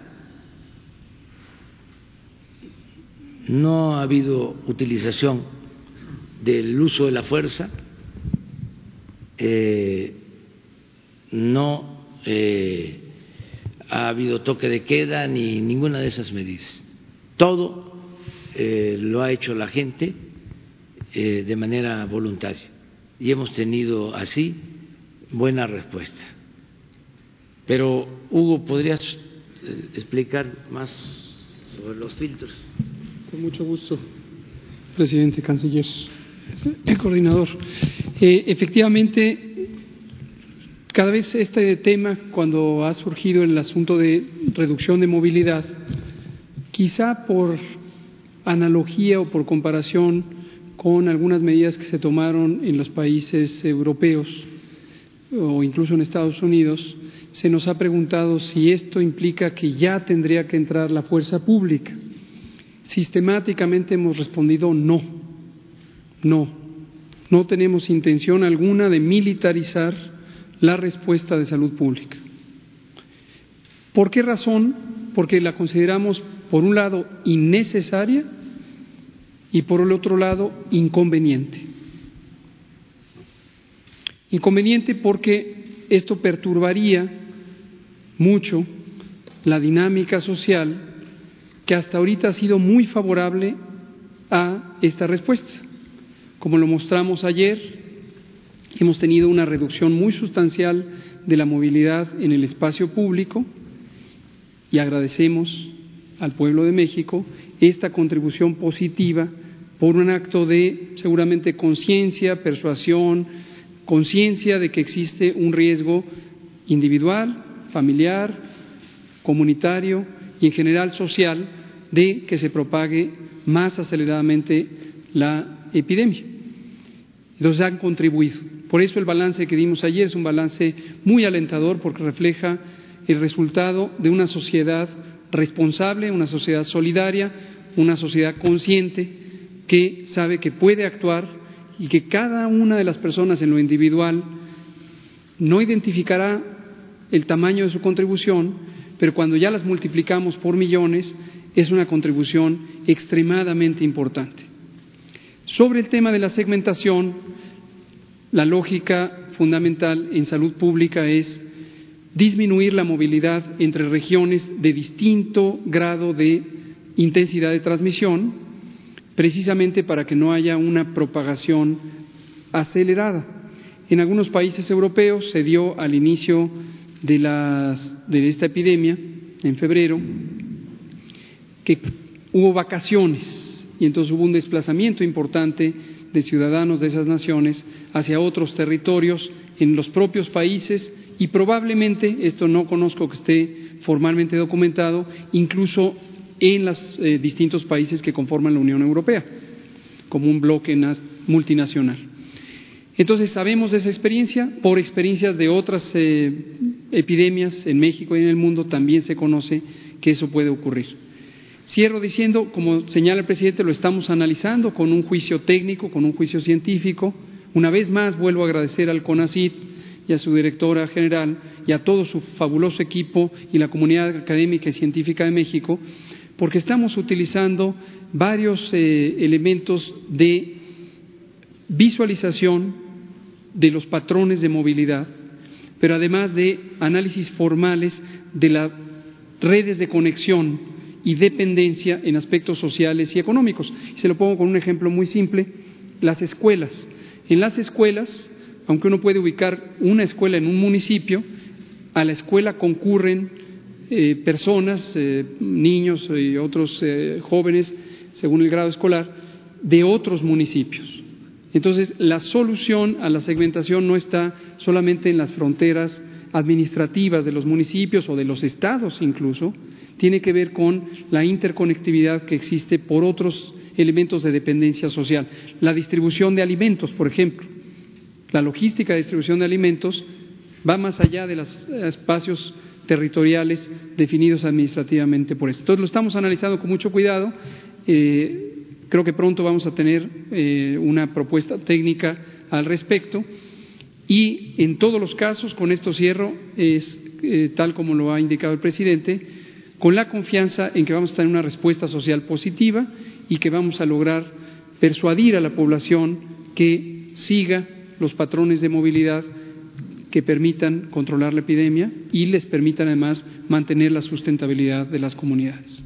Eh, doctor, una puntualización simplemente. Si dice que no se va a militarizar, eh, este tipo de filtros que sería, por, por, ejemplo, personal de salud, o sea, se tomaría la temperatura, no sé, para si nos puede dar una idea de qué se está pensando para que los ciudadanos también lo sepan. ¿Cómo no? Eh, una idea general, y es la más importante, es la reducción de la movilidad. Y esto justo lo ilustra mucho la fase 2 y las medidas de mitigación comunitaria que tenemos ahorita mismo instauradas en forma masiva y que son parte de la Jornada Nacional de Sana Distancia. O sea, son disposiciones generales, legales, amparadas en, las atribuciones que tiene la autoridad sanitaria, que provienen desde la Constitución, el artículo 73, fracción 16, y también la Ley General de Salud, y son disposiciones generales para todo el territorio nacional. Después, las autoridades sanitarias estatales tienen también responsabilidades en su marco de operación y los propios municipios tienen responsabilidades porque también tienen eh, responsabilidades en aspectos de salud.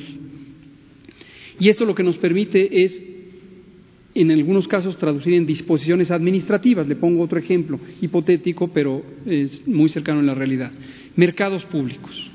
Los mercados públicos eh, sobre todo en las zonas suburbanas y rurales, eh, concentran mucha gente, a veces centenares o decenas de, miles de personas, y se pueden segmentar, se puede alternar que los distintos eh, calendarios de, de comercialización de productos se puedan hacer en fechas distintas, en lugares físicos distintos, y entonces eso disminuye movilidad o se pueden desconcentrar las operaciones comerciales entre distintos municipios que pertenecieran a distinta categoría de transmisión. Respecto a los filtros, la operación física de los filtros sí tradicionalmente la opera el personal de salud pública. Aquí viene al caso también un elemento a veces no muy claramente percibido por la sociedad. La salud pública no es medicina de muchos. El Sistema Nacional de Salud tiene la parte médica propiamente, consultorios, hospitales, batas blancas, estetoscopios, pero tiene todo lo demás que se llama salud pública y la salud pública son las operaciones de personal de campo, son a veces disposiciones que parecen administrativas, pero tienen una lógica científica de salud pública, la vigilancia epidemiológica, la promoción de la salud, etcétera. México no tiene todavía lo que tienen algunos otros países que son personal de campo estructurado en una sola unidad técnica. Por ejemplo, en Estados Unidos existe el Servicio Nacional de Salud Pública, es una parte de la institucionalidad muy antigua y muy sólida. México no lo tiene. Antes de COVID, al inicio de, de, la administración, ya habíamos planteado un proyecto semejante, que México tenga un Servicio Nacional de Salud Pública, y esto es un grupo humano que integra a toda la comunidad de salud pública, epidemiólogos, epidemiólogos, promotores de la salud, etcétera, para que pueda tener una coordinación en su trabajo de campo. Entonces, hoy estamos avanzando en ese mismo proyecto en el contexto de COVID y esto nos va a permitir tener unidades técnicas que hagan los filtros relevantes, la contención centrada en personas, centrada en casos sospechosos, propia de la fase 1. Ayer explicábamos que los territorios de muy baja transmisión se comportan como territorios que están en fase 1. Entonces tenemos territorios que están en fase equivalente a la fase 3, alta transmisión y dispersión, tenemos territorios en fase 1. Entonces regresamos para esos territorios a las intervenciones propias de fase 1. Gracias. Eh, presidente, eh, a usted quería preguntarle sobre el tema de los migrantes.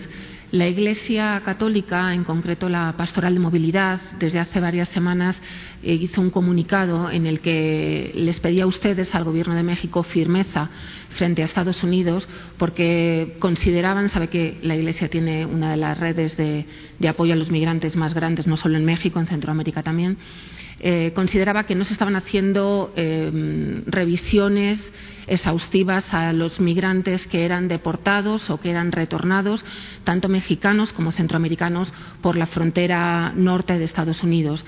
Eh, de hecho, eh, Estados Unidos está deportando y devolviendo a personas contagiadas. Ayer teníamos, se hizo público el caso de 44 guatemaltecos que dieron positivo al COVID y que venían desde Estados Unidos eh, deportados. Entonces quería preguntarle eh, si, qué va a hacer México, si se van a reforzar esos controles que todo el mundo en la frontera dice que son insuficientes. La Iglesia incluso decía que de alguna manera se estaba exportando el coronavirus a las zonas más pobres de México. Ahí parece que la segmentación pues no funciona porque los migrantes, los mexicanos, estaban siendo transportados a sus comunidades de origen, que muchas veces son sitios muy pobres, podrían estar contagiados o no, no se sabe. Los centroamericanos estaban siendo trasladados a la frontera sur, eh, también mm, con esas eh, mínimas eh, controles de seguridad, como digo, según las personas que trabajan con los migrantes. Entonces quería saber eso, si se va a seguir aceptando a, a migrantes sin controles de seguridad y, en segundo lugar, con los centroamericanos eh, si se va a seguir dejando a migrantes centroamericanos en la frontera sur de México. En ocasiones hemos documentado que han sido abandonados en sitios como el Ceibo, en el monte, sin saber a dónde ir, se han tenido que lanzar al monte a caminar con las fronteras de Guatemala cerradas. Entonces, esas dos preguntas. Gracias. Pues mire, este, yo tengo ahora sí que otros datos.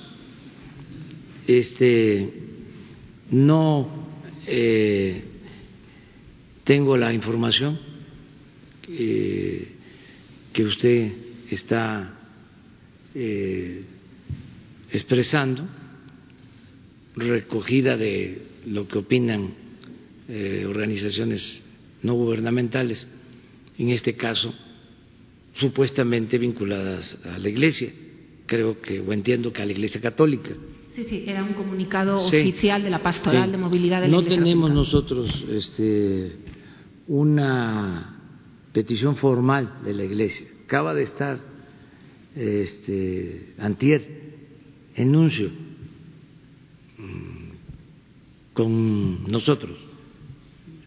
Vino a una reunión y no planteó eso. Nos trajo un saludo de el Papa Francisco y eh, expresó su solidaridad, solidaridad con el pueblo y con el gobierno de México. Sin embargo, sería bueno que, estando aquí Marcelo, que es el encargado, que explicara qué se está haciendo eh, para que no haya confusión. Nosotros eh, tenemos una relación de amistad con el gobierno de Estados Unidos que eh, se sustenta en el respeto mutuo y ha sido una muy buena relación, tanto para el pueblo y el gobierno de Estados Unidos como para el pueblo y el gobierno de México. Nos han respetado. El presidente Trump ha sido respetuoso del pueblo y del gobierno de México. Hay una diferencia, yo creo que de entendimiento eh, colectivo, hay una eh, percepción a partir de que existe una muy buena relación entre los gobiernos, de que ya no es eh, lo mismo que pasaba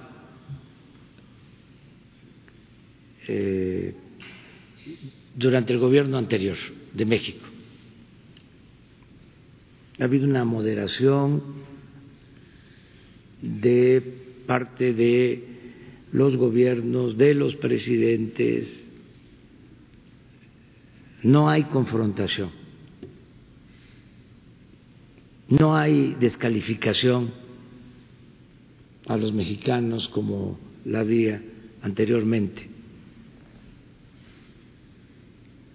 O no la hay en la misma intensidad. Esto es público, es notorio.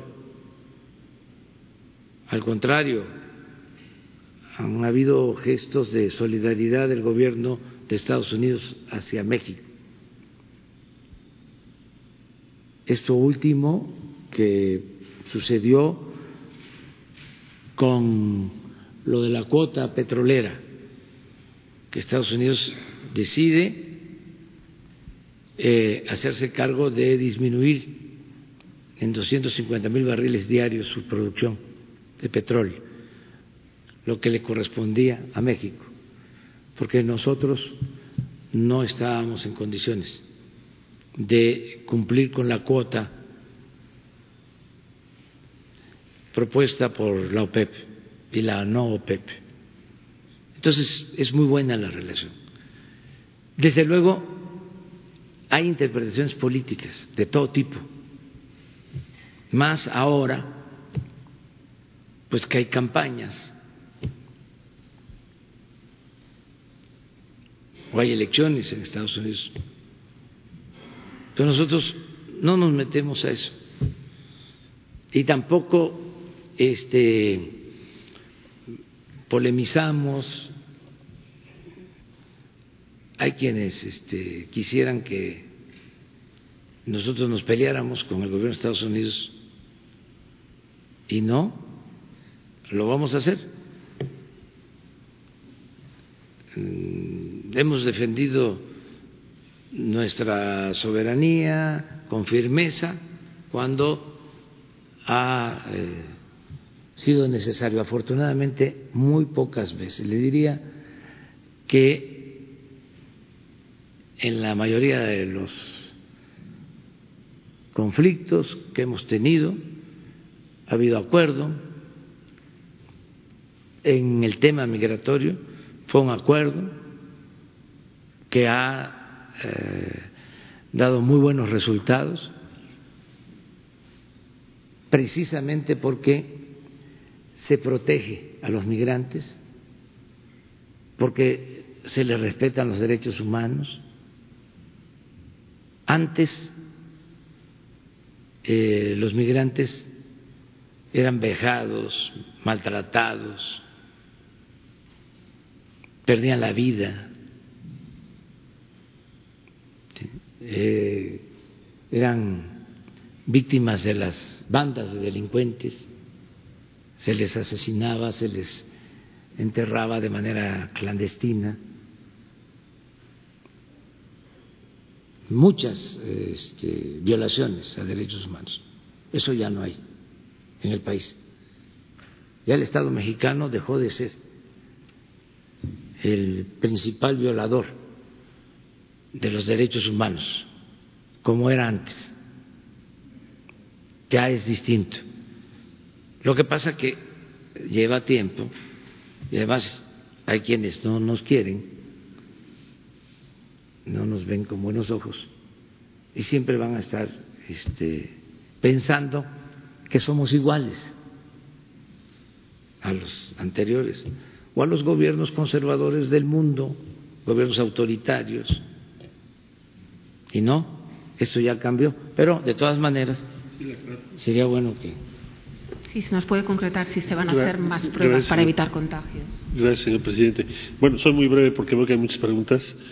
Eh, usted se refiere a una nota que salió de Associated Press que dice 44 migrantes que arribaron a Guatemala el lunes de esta semana tras ser deportados de Estados Unidos, ojo, de Estados Unidos, no tocaron territorio mexicano. Eh, dieron positivo el jueves a COVID-19, dijo un oficial del gobierno a Associated Press.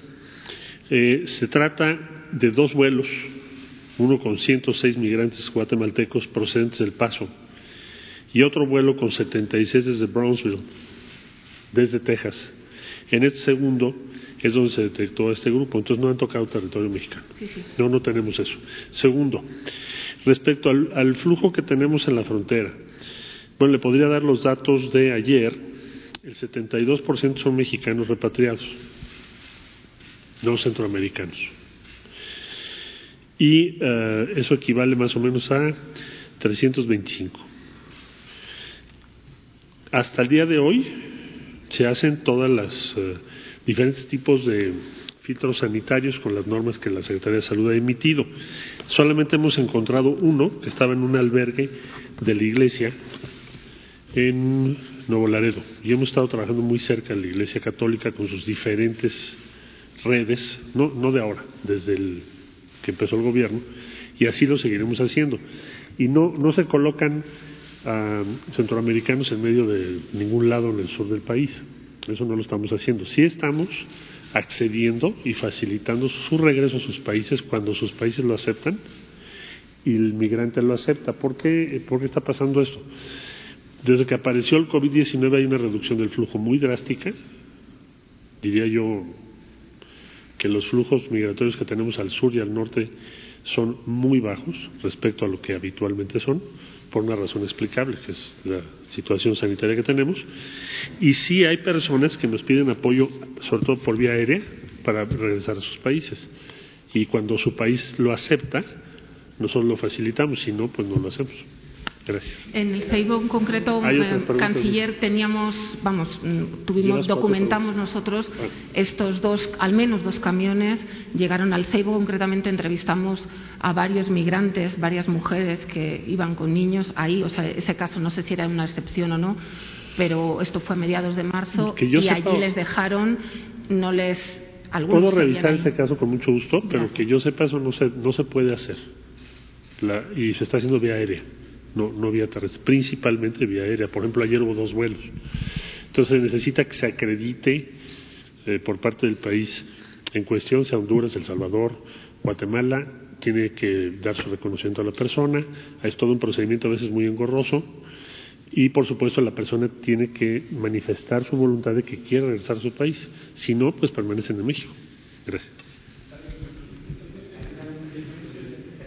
A ver, para. Eh, una pregunta para usted y otra eh, después para los eh, señores funcionarios. Eh, ayer usted tuvo una reunión con el titular del Banco de México, aquí en su despacho. Eh, subió usted una, una publicación en redes diciendo que había sido en buenos términos. Posteriormente, el Banco de México dijo que había, hubo una solicitud de parte de usted de utilizar algunos remanentes, adelantarlos. Si nos pudiera comentar en qué términos fue esta reunión. Eh, ¿Qué se pidió al Banco de México de parte de usted, si es que se pidió algo, y cuál fue la respuesta del titular del, Banco de México hacia esta petición? Bueno, eh, fue una reunión muy cordial. Eh, nosotros, afortunadamente, por el combate a la corrupción y por el plan de austeridad, tenemos finanzas públicas sanas hay dinero en caja, para decirlo de manera sencilla, entendible, coloquial. No tenemos, afortunadamente, necesidad de pedir créditos. Así como les mostré de que el pueblo nos está ayudando, la gente nos está ayudando, así también, aún con esta crisis, no se nos ha caído la recaudación. El reporte que tengo de recaudación de ayer, desde luego, es de enero a el día de ayer, tenemos un 5% de incremento en la recaudación con relación al año pasado. Entonces, la conversación con el gobernador del Banco de México fue en términos muy amistosos. Eh, sí vimos lo de el fondo que se eh, puede entregar al gobierno en abril del año próximo por la depreciación del peso. Eso está normado, está en la ley. Y eh, existe todo un procedimiento que él explicó, lo cual eh, implica que esos fondos, en el caso de que nos correspondan, se entregarían en abril del año próximo. Pero afortunadamente nosotros no este, vamos a utilizar créditos, tenemos eh, líneas de créditos abiertas, pero no queremos endeudar al país.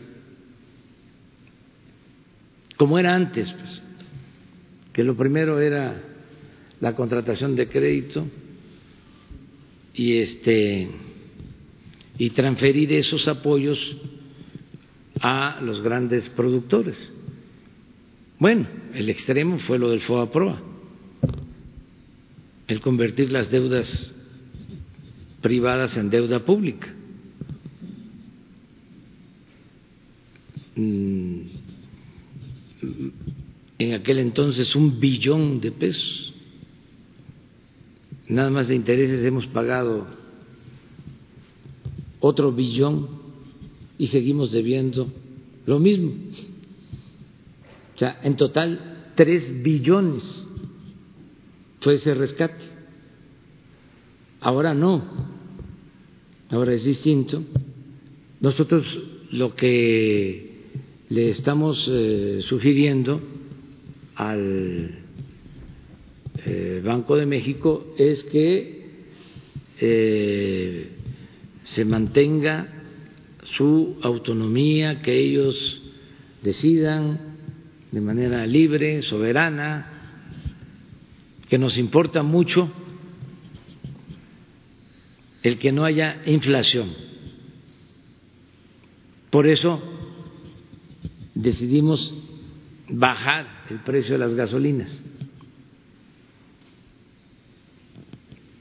Se pudo haber aumentado el precio y dejarlo como estaba, porque ese fue mi compromiso, que no iba a aumentar en términos reales la gasolina.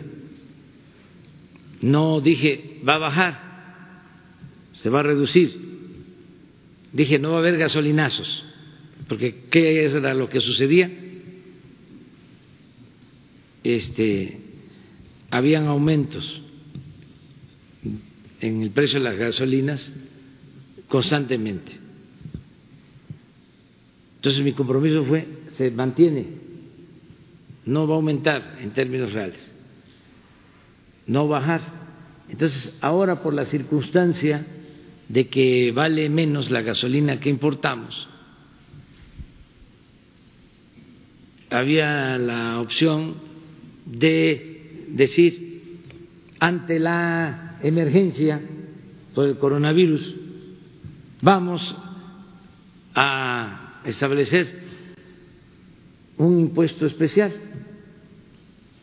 Lo hubiesen aprobado los empresarios y los legisladores, todos, para que la gasolina siga costando lo mismo.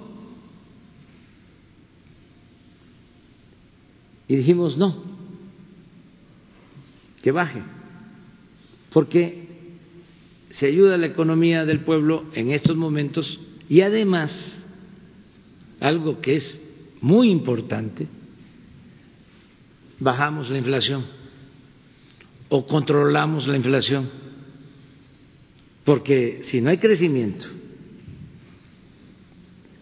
si tenemos eh, despidos de trabajadores y además tenemos inflación, carestía de la vida, entonces sí, se complican las cosas. Y la inflación, eso hay que tenerlo muy claro, porque a veces, este, eh, así como dicen, ¿qué tanto es tantito? más deuda, más deuda, más deuda. Es normal. Así lo hacen en otros países. Todos se están endeudando porque ustedes no. Así también dicen, ¿no? Un poquito más de inflación. No afecta. Sí afecta. La inflación le afecta más a los pobres Por eso se tiene que tener cuidado. Eso está demostrado, que si hay inflación le pega más a los pobres. Y ayer hubo la petición entonces de que se adelantaran los remanentes. ¿Se exploró al menos esa posibilidad? Sí, pero no hay, este, ninguna posibilidad porque no lo permite la norma. Ayer también hubo una eh, propuesta, más bien 70 propuestas de parte del Consejo Coordinador Empresarial para eh, también hacer eh, su parte como empresarios en la reactivación económica una vez que pase esta crisis. ¿Se ha platicado de ello con usted? ¿Ha sido parte de lo que se ha comentado cuando viene Carlos Salazar Lomelí a platicar con usted? ¿O todavía no le presentan a usted esa batería de propuestas que ayer hicieron pública los empresarios? No, no me la han presentado, pero este nosotros ya tenemos el plan este que se está eh, eh, preparando para iniciar la reactivación de la economía. Y consiste básicamente en destinar más fondos más recursos en beneficio del pueblo. Es fortalecer todos los programas de bienestar, incluso adelantando los pagos. Lo segundo, ya van a ser tres millones de créditos para pequeños negocios, de la economía formal y de la economía informal. Y eso en mayo. Vamos a bajar alrededor de 60 mil millones de pesos en mayo. Y lo tercero es la creación de empleos. En mayo, por ejemplo, eh, se inicia la construcción del tren Mayo. Y vamos a entregar contratos para cinco tramos.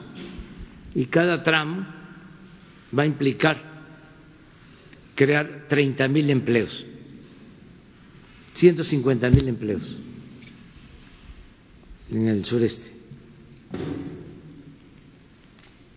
Y así ya tenemos definido nuestro plan.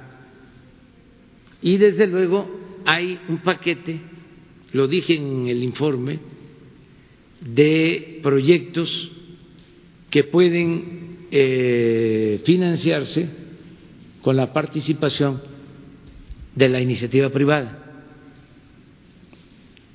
Ese paquete de proyectos tiene que ver con el sector energético, con comunicaciones,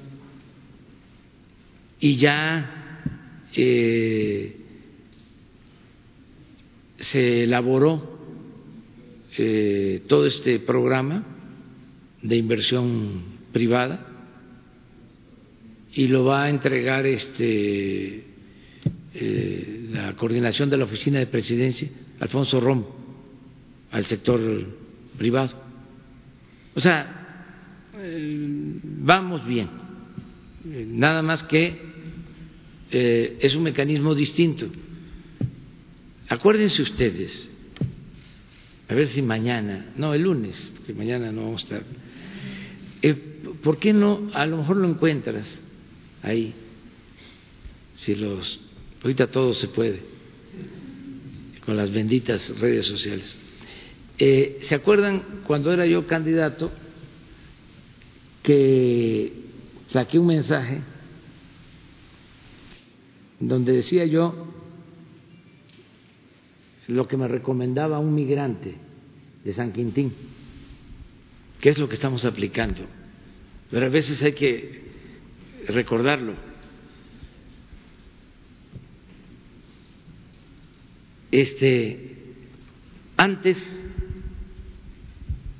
había una relación muy estrecha, casi de contubernio entre el poder económico y el poder político. Y la recomendación que me hizo el migrante en campaña fue, me dijo, después de un acto, me buscó, me encontró y me dice, licenciado, así como el presidente Juárez separó al Estado de la Iglesia, porque a Dios lo que es de Dios y al César lo que es del César, Ahora lo que se necesita es separar al poder económico del poder político. Esa es la transformación. Para que el gobierno represente a todos, a ricos y a pobres. Entonces, Claro que somos respetuosos de la representación empresarial, pero también de la representación sindical, también de la representación de las iglesias, también de los agnósticos, de los ateos, de los no creyentes, también tenemos que escuchar y representar a los olvidados, a los pobres, a los marginados. El gobierno no es un comité al servicio de un grupo, de una minoría. El gobierno tiene que representar a todos. No es eh, pelearnos, es entender el rol nuestro, así como nosotros entendemos el rol de cada sector, así también que se entienda que nosotros tenemos que velar por el bien de todos y hemos considerado eh, darle atención preferente a los más necesitados. Eso es todo.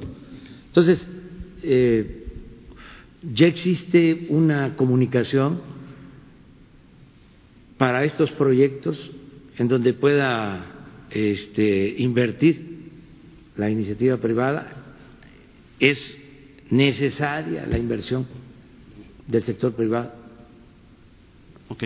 Eh, gracias, señor presidente. Eh, quería eh, preguntarle al señor canciller eh, si nos puede hacer una actualización, si es que hay, eh, de los vuelos de China a México si hay eh, ha, ocurrido más vuelos, si este fin de semana que no vamos a tener este espacio eh, ya están programados algún otro vuelo o vuelos y si el doctor López Gatel nos puede comentar cómo va la distribución de todos estos materiales que están llegando eh, de una manera resumida, por favor.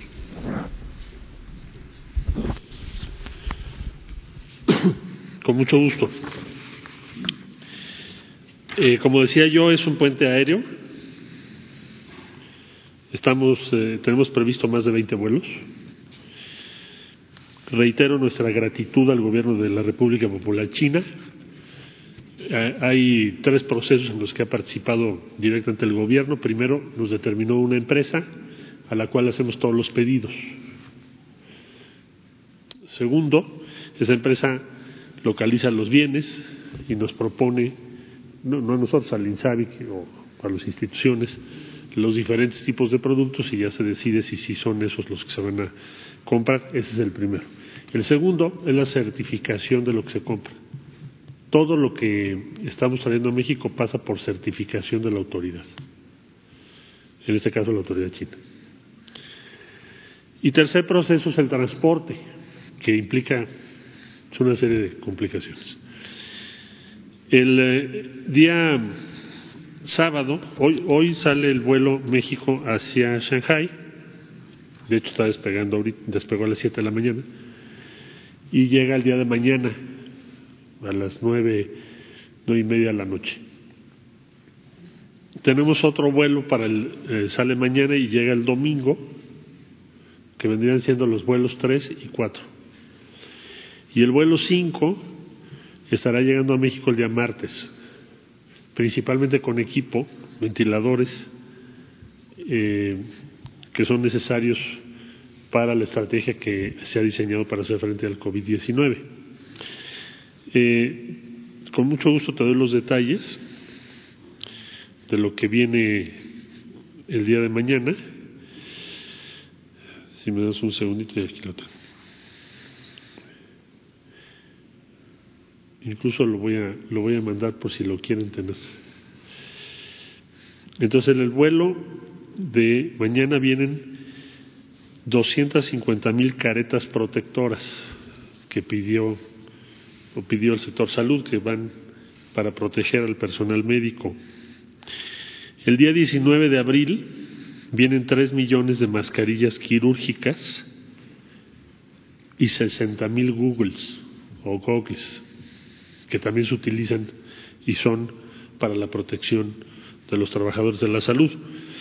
Y como ya dije, el del día martes principalmente son ventiladores, son 200 ventiladores. Y enseguida lo ponemos ahí. Eh, a raíz de la llamada que tuvo hace ocho días el señor presidente López Obrador con el presidente Xi Jinping, se aceleraron estos procesos porque los ventiladores estaban previstos para una etapa más adelante, pero como los necesitamos ahora, pues van a llegar el día martes. Esa es la situación.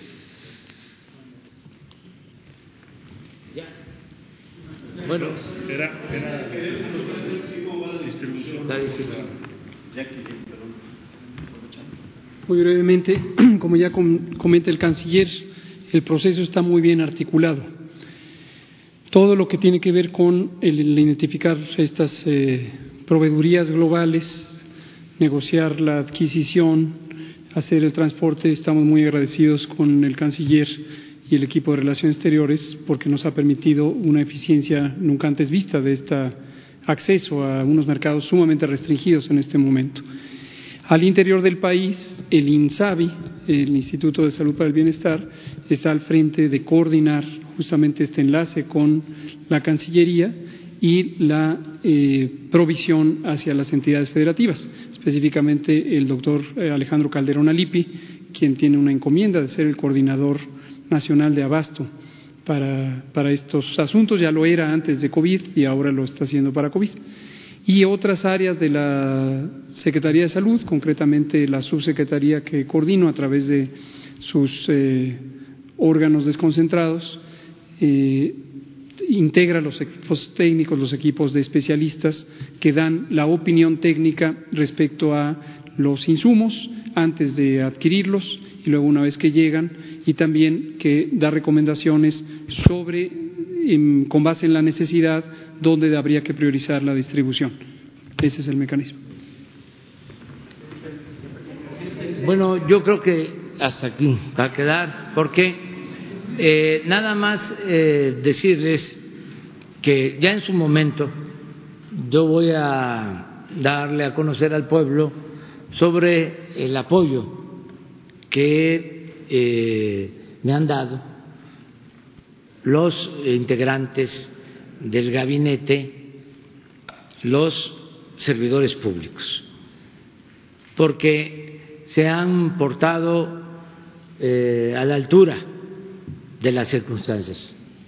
He contado con el apoyo de eh, los servidores públicos, eh, me han ayudado mucho, eh, han trabajado con intensidad, son gentes con imaginación, con talento, preparados, sensibles, humanos, honestos.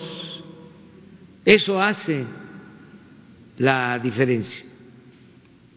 Es el caso del doctor Jorge Alcocer, secretario de Salud,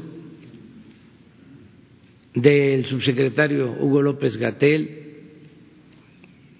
eh, del equipo del INSABI, Juan Ferrer, Alejandro Schwartz, que es el encargado de eh, médicos, el doctor Alipi, que es el encargado del abasto de medicamentos, en fin, todo el equipo de salud se han portado de manera extraordinaria.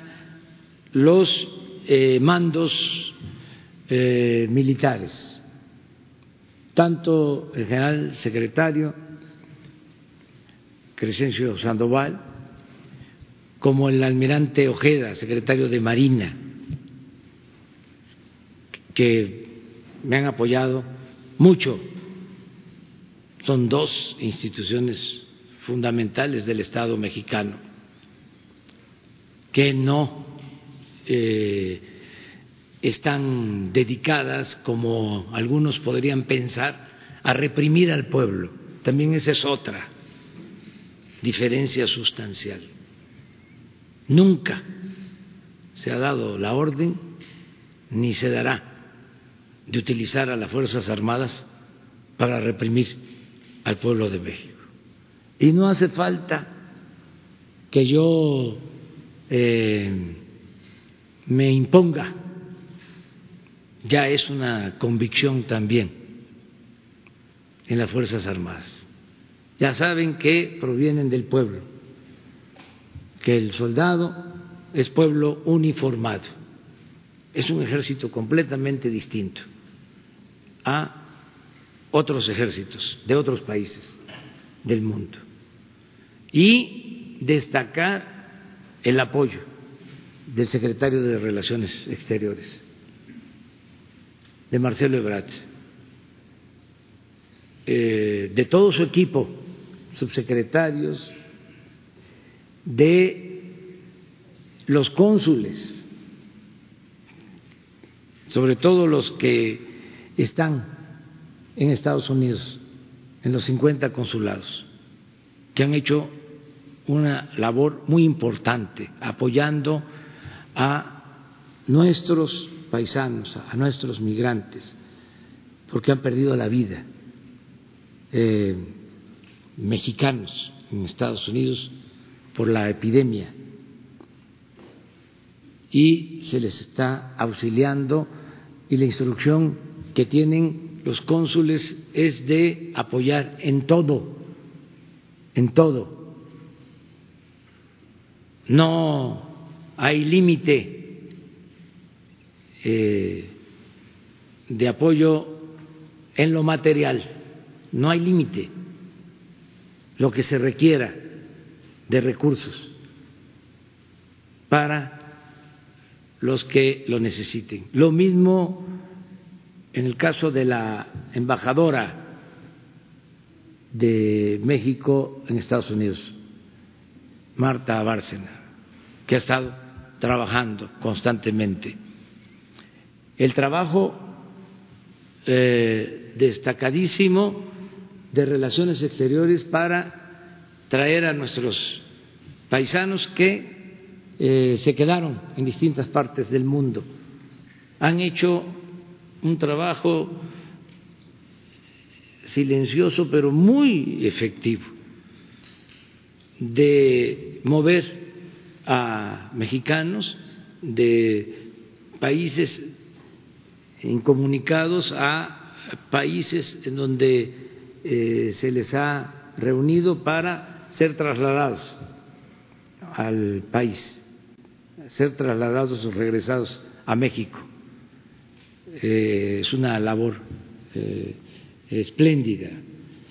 Nos ha ayudado mucho la jefa de gobierno de la Ciudad de México, Claudia Sheinbaum, y los gobernadores en general, la gobernadora de Sonora, los gobernadores del país, eh, todos estamos eh, trabajando de manera conjunta.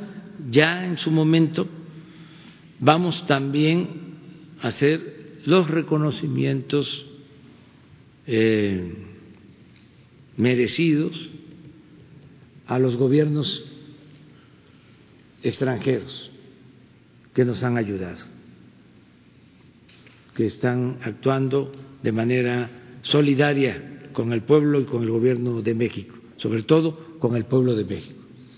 Entonces, vamos a, hacia adelante, descansen este fin de semana, este, o eh, levántense eh, más tarde y acuéstense tarde.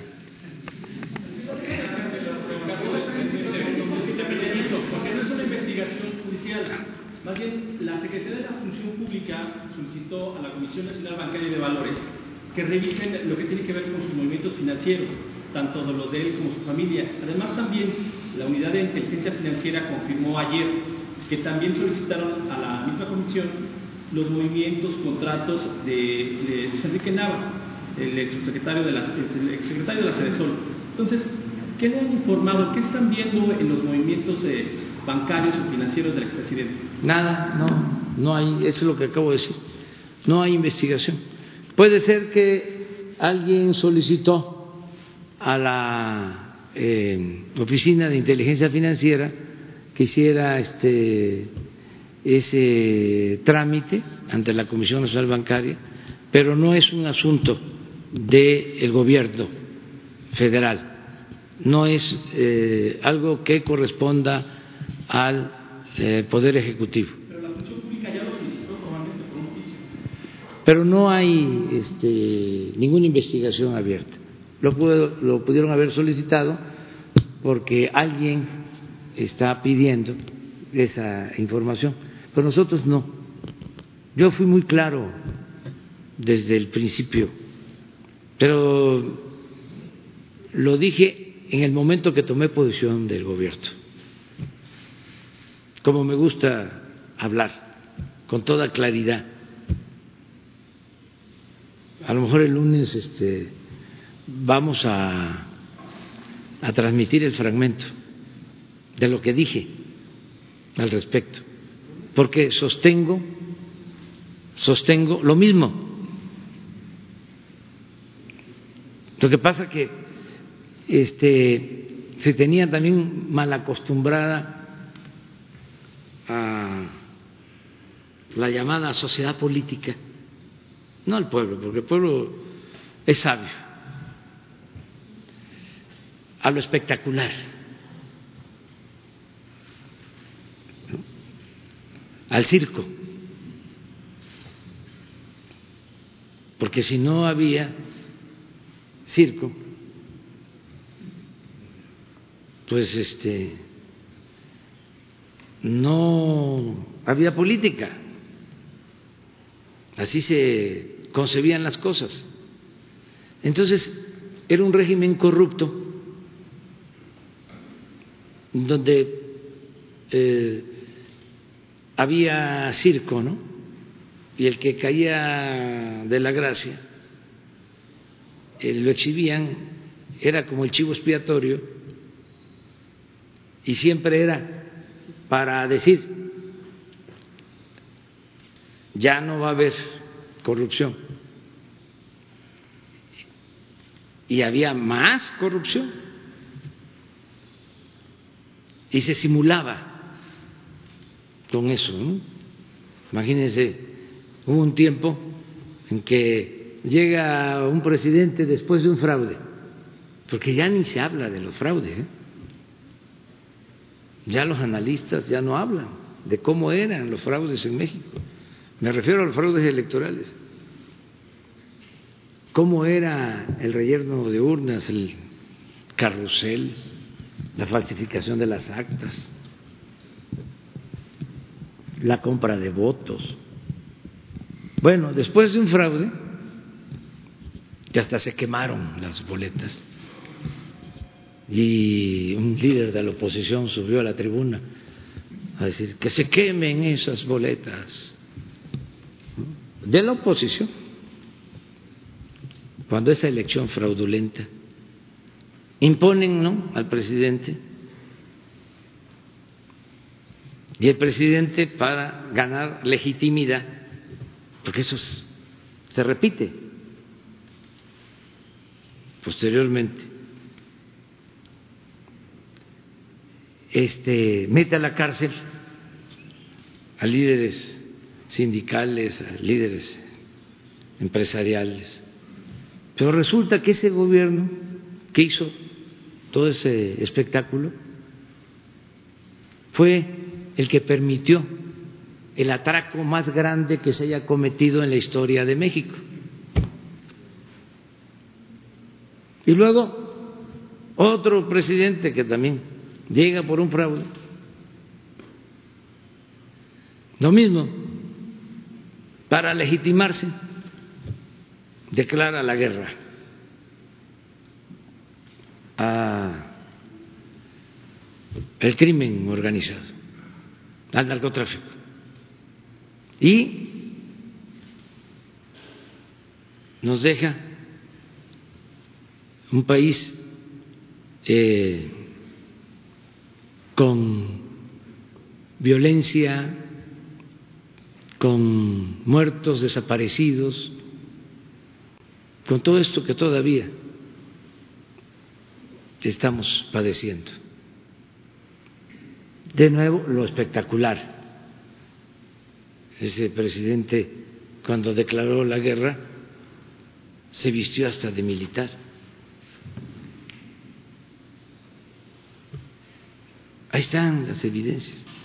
Entonces, esa política ya no,